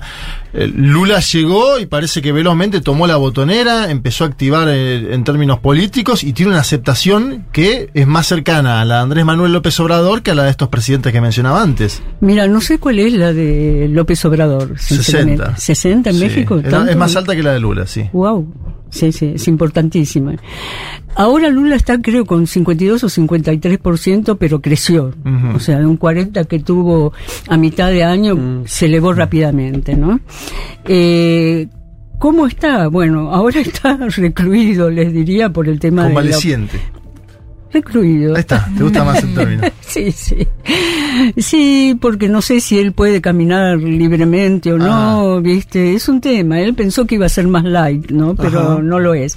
Pero realmente el cambio fue gigantesco. Ajá. ¿Por qué? Porque vivís un momento de libertad. O sea, no es chiste la democracia. Vuelvo a repetir como lo decía entonces hasta el hartazgo y como lo decía Lula hasta Mm. el hartazgo. La democracia es esencial. Mm. ¿sí? Sentir que vos podés salir a la calle y que no te van a matar Mm. es esencial. A ese nivel llegó el A miedo. ese nivel, sí, fue terrible. La represión, pero además era la represión de los militares. Eso Mm. lo viste el 8 de enero. Y además era un, un sistema de espionaje muy, muy bien dirigido. Hubo, hubo muchos muertos en el proceso electoral en, en- en el año 22 en Brasil, ¿viste? No, no es este, un chistecito más. Y recuerden además cómo la mataron, este, las milicias mataron a Mariel Franco. Mariel a- Franco, sí. a- a Marielle Franco, exactamente, ¿no? Entonces, eh, todo eso es muy, muy, eh, uno lo tiene muy presente Ajá. porque fue momentos de miedo. Sinceramente, miedo. Sí, sí, esa es la palabra que estás usando Ahora, claramente. ese, el honor a ese crecimiento de Lula, digamos, en la popularidad, ¿se da con, con votantes de Bolsonaro también? Porque uno lo que veía en Brasil, digo, más allá del voto, era una cierta idea conspiratoria, ¿no? O sea, muchos votantes que decían que Lula había ganado con fraude, ¿no? Y, y cierta visión del mundo, bueno, esa, muy conspiratoide, conspiranoide. Conspiranoide, Eh, sí. Digo, vos lo... Quizás es difícil de medir, pero tu sensación qué es? que No, que no es se- difícil de medir, A- porque vos lo ver. podés medir en términos de popularidad. Cayó mucho la de Bolsonaro. Está en su 30%, que era la base, digamos, que él tenía Mm. cuando pega el gran salto y se va este, Sí. en, en el año 18, ¿no? En el 2018. Pega el gran salto ahí, Sí. pero él tenía un 30, un tre- no, en esa época tenía un 20, ahora tiene un 30, 30, 30 y poco, 32, por ahí. O sea, conserva un núcleo duro, pero bajó mucho esa, esa Sí, adhesión que tenía en el momento del balotaje, digamos, que llegó a reunir casi la mitad. Y sí, él tenía 49 contra 52, o Sí. 51 contra 49. Y algo, lo uno con lo que decía Juanma de cómo está Lula y demás, al gobierno, porque la experiencia, o sea, acá se veía lo que estaba haciendo Lula bajo la mala experiencia del frente de todos, ¿no? Que es, es un gobierno donde muy amplio y que no, no se no, no pudo gobernar bien y, un montón de, internas. Obviamente que es distinto porque el caso de Lula es el líder quien está al frente, pero Lula armó una base más amplia imposible. Casi todo el mundo adentro, ¿no? Los medios que lo atacaban adentro, los políticos, bueno, ¿Qué está pasando con eso? Él sí está logrando ahora ya tomando medidas. Esa gran coalición sigue funcionando, se le resquebraja. Sigue funcionando como ha funcionado siempre. ¿Qué O quiero sea- decir con esto? Están siendo comprados diputados y senadores Ajá. legalmente. Sí. Ese con un cargos en el gobierno. No solamente con cargos. Hay un sistema en Brasil que no existe acá, que se llaman enmiendas parlamentarias y que en realidad Mm. es distribución de presupuesto nacional entre diputados. ¿sí? Mm. Entonces, si vos distribuís bien, te van a votar Sí. las leyes que vos proponés. Si vos no distribuís bien, no te las van a votar. Y al mismo tiempo vas incorporando este, diputados, senadores, etcétera, de partidos que fueron bolsonaristas, Sí. ¿no? Incluso algunos del propio PL, que es el partido de Bolsonaro, ¿no? Sí. Pero, a ver, pero, pero, pero el eje del gobierno se mantiene. Es tanto el eje internacional como el eje nacional. ¿Sí? O sea, eso, eso se mantiene y ahí los ministros que son los duros, o Sí. sea, es cierto que creó 39, son 39 ministerios. De Es la pesadilla nueve de que- mi ley, ¿no? 39 ministerios. afuera, afuera, no tiene tiempo para decir afuera. Bueno, exactamente. Entonces, este, bueno, Bolsonaro tenía nueve o diez, Sí. una cosa así, no tenía muchos. Mm. Este, y Lula fue creando ministerios un poco con la idea este de darle lugar Mm, a los partidos que primero que formaban parte de su alianza, Sí. pero además después a estos que vinieron a incorporarse después. ¿Qué tiene eso? Bueno, eso le, le- le ganó al Congreso, por ahora se lo ganó a la Mm. oposición, ¿no? Claro. eh, era una oposición bastante fea, ¿no? Porque era bolsonarista y esencialmente bolsonarista, ¿no? De varios partidos, pero ¿Y hay bolsonarista. parecido? Digo, Fede te preguntaba por, por la figura de Lula y por la experiencia. Quizás es pronto, quizás no, digamos, teniendo en cuenta la edad y que, bueno, uno ya piensa en la, en la sucesión. ¿Hay alguien en Brasil del campo de la izquierda que pueda tomar una suerte de relevo? ¿Eso es un problema para el PT? ¿Se está discutiendo en Brasil qué pasa después de Lula? ¿Cómo lo ves? Mira, Lula hay uno. y, es irrepetible. Es como hablar de, de Fidel Castro, como hablar de, no sé, Minh, como hablar de, de las grandes personalidades mundiales, ¿no?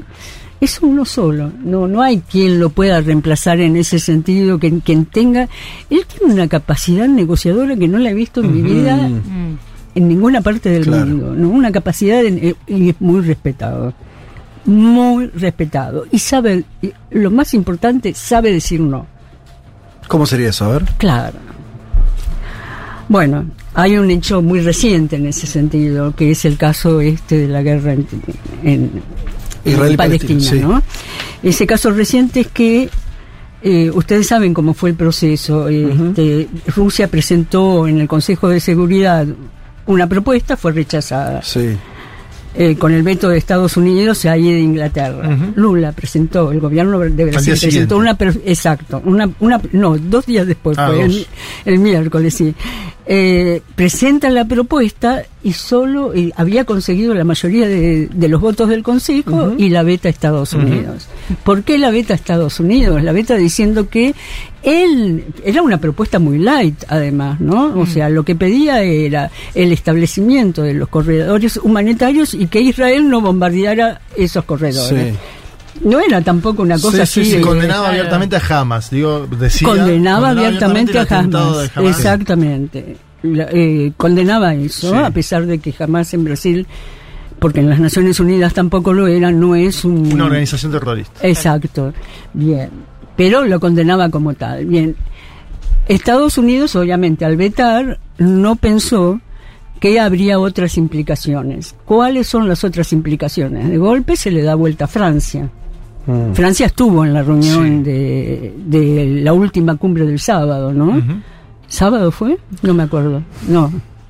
No sé. Y Macron llamó. Ah, sí, ayer. Sí, creo que fue ayer Macron mismo. llamó, Ayer, llamó sí. para felicitarlo a Lula después de esa iniciativa. Claro. No solo la votó en el Consejo de Seguridad, sino que lo llamó. Bueno, eh, entonces, la- el, el tema, ¿cuál es el tema de, de- que se planteó ayer? El tema que se planteó ayer y fue muy claro de parte del canciller Vieira, Mauro Vieira, fue clarísimo en su discurso. Directamente acusó a la, si- la situación como una situación de genocidio. Eh, no es algo que uno pueda este, decirle, bueno, Claro. ya fue. Y esto, esto es muy importante porque fue un decirle a Estados Unidos, miren muchachos, hasta acá llegamos, esto no. Esto sí y esto no. ¿Sí? La famosa autonomía. No, con Putin lo mismo, porque a Putin Claro. ahora que no puede viajar por el mundo, y lo contaba Viola en su columna, Lula dice que cuando conduzca el G20 en Brasil, Putin va a poder viajar a Brasil y no va a ser Sin duda alguna. Sin bueno, este es un dato también eh, concreto, ¿no? Después igual dijo que la que le iban a dejar a que la justicia lo terminara de resolver eso. Sí, porque hubo una, una cuestión ahí en Brasil que generó Sí, polémica sí, eso, sí, pero bueno. pero está que bien. eso lo resuelve la justicia. Pero bueno, eso se negocia como todo. Claro. La historia, ¿cuál es? Y acá viene la otra parte de la historia. Por eso le digo, como negociador, es un tipo que no he visto otro de estas características. Resulta que autorizó, acaba de autorizar un ejercicio militar entre Estados Unidos y Brasil en el Amazonas. Ajá. Ajá. Mm. ¿Se dan cuenta lo que estoy diciendo? Tenemos Está todo el tiempo maniobrando, entonces. Maniobrando, exactamente. Maniobrando porque Estados Unidos no le puede decir nada. Bueno, te estoy abriendo este, Sí. las puertas del Amazonas para que vengas a hacer conmigo, eh, con, nuestro, con nuestro ejército, un, este, una maniobra, una maniobra, ¿no? Y al mismo tiempo te paro. Sí. Y te digo, esto acá no va, yo estoy con los países árabes, ¿no? Eh, hagamos la, la última, pues ya estamos pasaditos de, de horario. Eh, ¿qué- ¿Por dónde ves que es el mayor desafío que tiene para adelante el, el gobierno de Lula? ¿Va a ser la disputa más política con el bolsonarismo va a ser una cuestión social de que la gente viva mejor, eh, que como reeditar ciertos triunfos de Lula, que ahora creo que le pasa a todos los gobiernos, ¿no? Eso que dice Linera bien, dice, los primeros gobiernos progresistas eran gobiernos que bueno, que eran expansivos, hacían política. Una batería de pública. medidas tenían Claro, tomar. y la gente pasaba a vivir mejor efectivamente. Ahora todo eso es más difícil. Pasará por ahí. ¿Por dónde va a pasar el Va a pasar por ahí sin Ajá. duda porque está pasando por Bien, ahí. Bien. No es que va a pasar, está, Ya está pasando ocurriendo. ya por ahí. Ya está ocurriendo y ocurriendo bien, está haciendo lo que tiene que hacer, ¿no? Este, en ese sentido yo no, no veo que por ahí haya algún problema. Lo que creo sí que el tema Pero, pero inter- vos notás que la gente ya está viviendo mejor, eso se nota en la calle, hay un cambio. ¿Notás? Por ejemplo, perdón, yo tengo este cerca de mi casa en San Pablo, eh, que es un barrio, vos lo conociste, creo el barrio, ¿no? No sé si ¿Cuál? me- eh, donde vivo yo. No, No, no. es un barrio de clase media alta, pero a cuatro cuadras hay lo que se llama el Miñocán, que es como un grandísima, una grandísima ruta. Sí. Ahí, como la 25 de mayo, Sí. que te atraviesa Sí, la ciudad. la ciudad. Sí. Era una cosa espantosa. La gente que vivía en la calle, cómo se veía, era, pero espantosa, sinceramente. Bueno, eso desapareció. Otra vez desapareció. Mirá, ¿Se en dan tan cuenta? poco tiempo. En tan poco tiempo, bueno, pasó un año. No, está bien. Pasó Nosotros cuando año. fuimos con Fede en agosto eran las calles, ¿no? Era Llenas de carpas tremendo, y una sí. situación Sí, muy, incomodaba. muy Bueno, socialmente. Porque ustedes estuvieron en el centro. El centro todavía sigue Todavía muy complicado porque claro. el intendente de esa ciudad no es precisamente lo mejor que se pueda este, obtener cuando uno vota. Pero, este, sí, este, ¿qué te puedo decir? No, no, pero es importante esto que decís, vos, vos sí le ves al gobierno un paño como de, de, de, de volver a reeditar la idea de que es un gobierno que le mejora la vida a las mayorías. Sí, eh, a las mayorías más pobres. Obviamente que se las mejora, además tomó medidas importantes en ese sentido. Ahora, hay un tema de la... me estaba acordando ahora de la, de la iniciativa que tomó más acá de quitar los impuestos Sí. a la gente que gana... No sé Uf, cómo más de llama. 700 mil. Sí. Que- sí, más de 700 mil pesos, 700.000. arriba de 700 mil pesos. A esos no se los quitan. Para abajo. Para abajo, lo, claro. Claro, exacto. para abajo de los 700 mil. Bueno, eso hay una discusión en Brasil sobre el tema Claro. impositivo, Mm. Porque les quieren hacer pagar a los ricos, Sí. obviamente, pero no solo a los ricos, ese es el problema. Ajá. Porque están buscando un impuesto que es como el IVA, y bueno, el IVA según lo, lo veas puede ser retrógrado, Claro. a menos que vos le quites el IVA Sí. a los salarios Los bajos, ¿no? Sí, y a la canasta básica también. A la canasta básica, exacto. Pero bueno, esto está en discusión, ¿no? Esto va a ser un tema para el para este año que viene en lo doméstico, porque además él necesita realmente juntar dinero. Y ahora sí la última. Y Fernando Haddad, que es el que está manejando la economía y fue candidato a presidente, ¿lo ves? Si les si, si continúa este sendero que vos decís, como que sea un cierto heredero natural, por llamarlo de una manera, o no, o la cosa más complicada.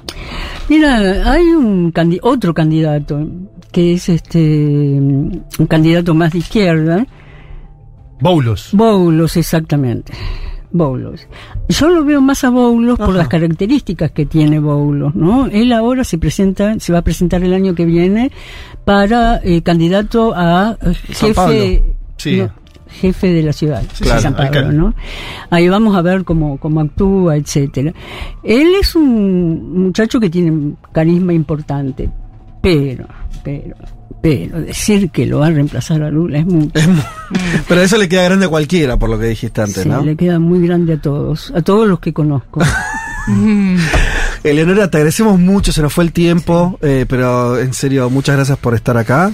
Y bueno, eso, es lindo verte y un placer. bueno, muchas gracias a ustedes. ¡Se fue!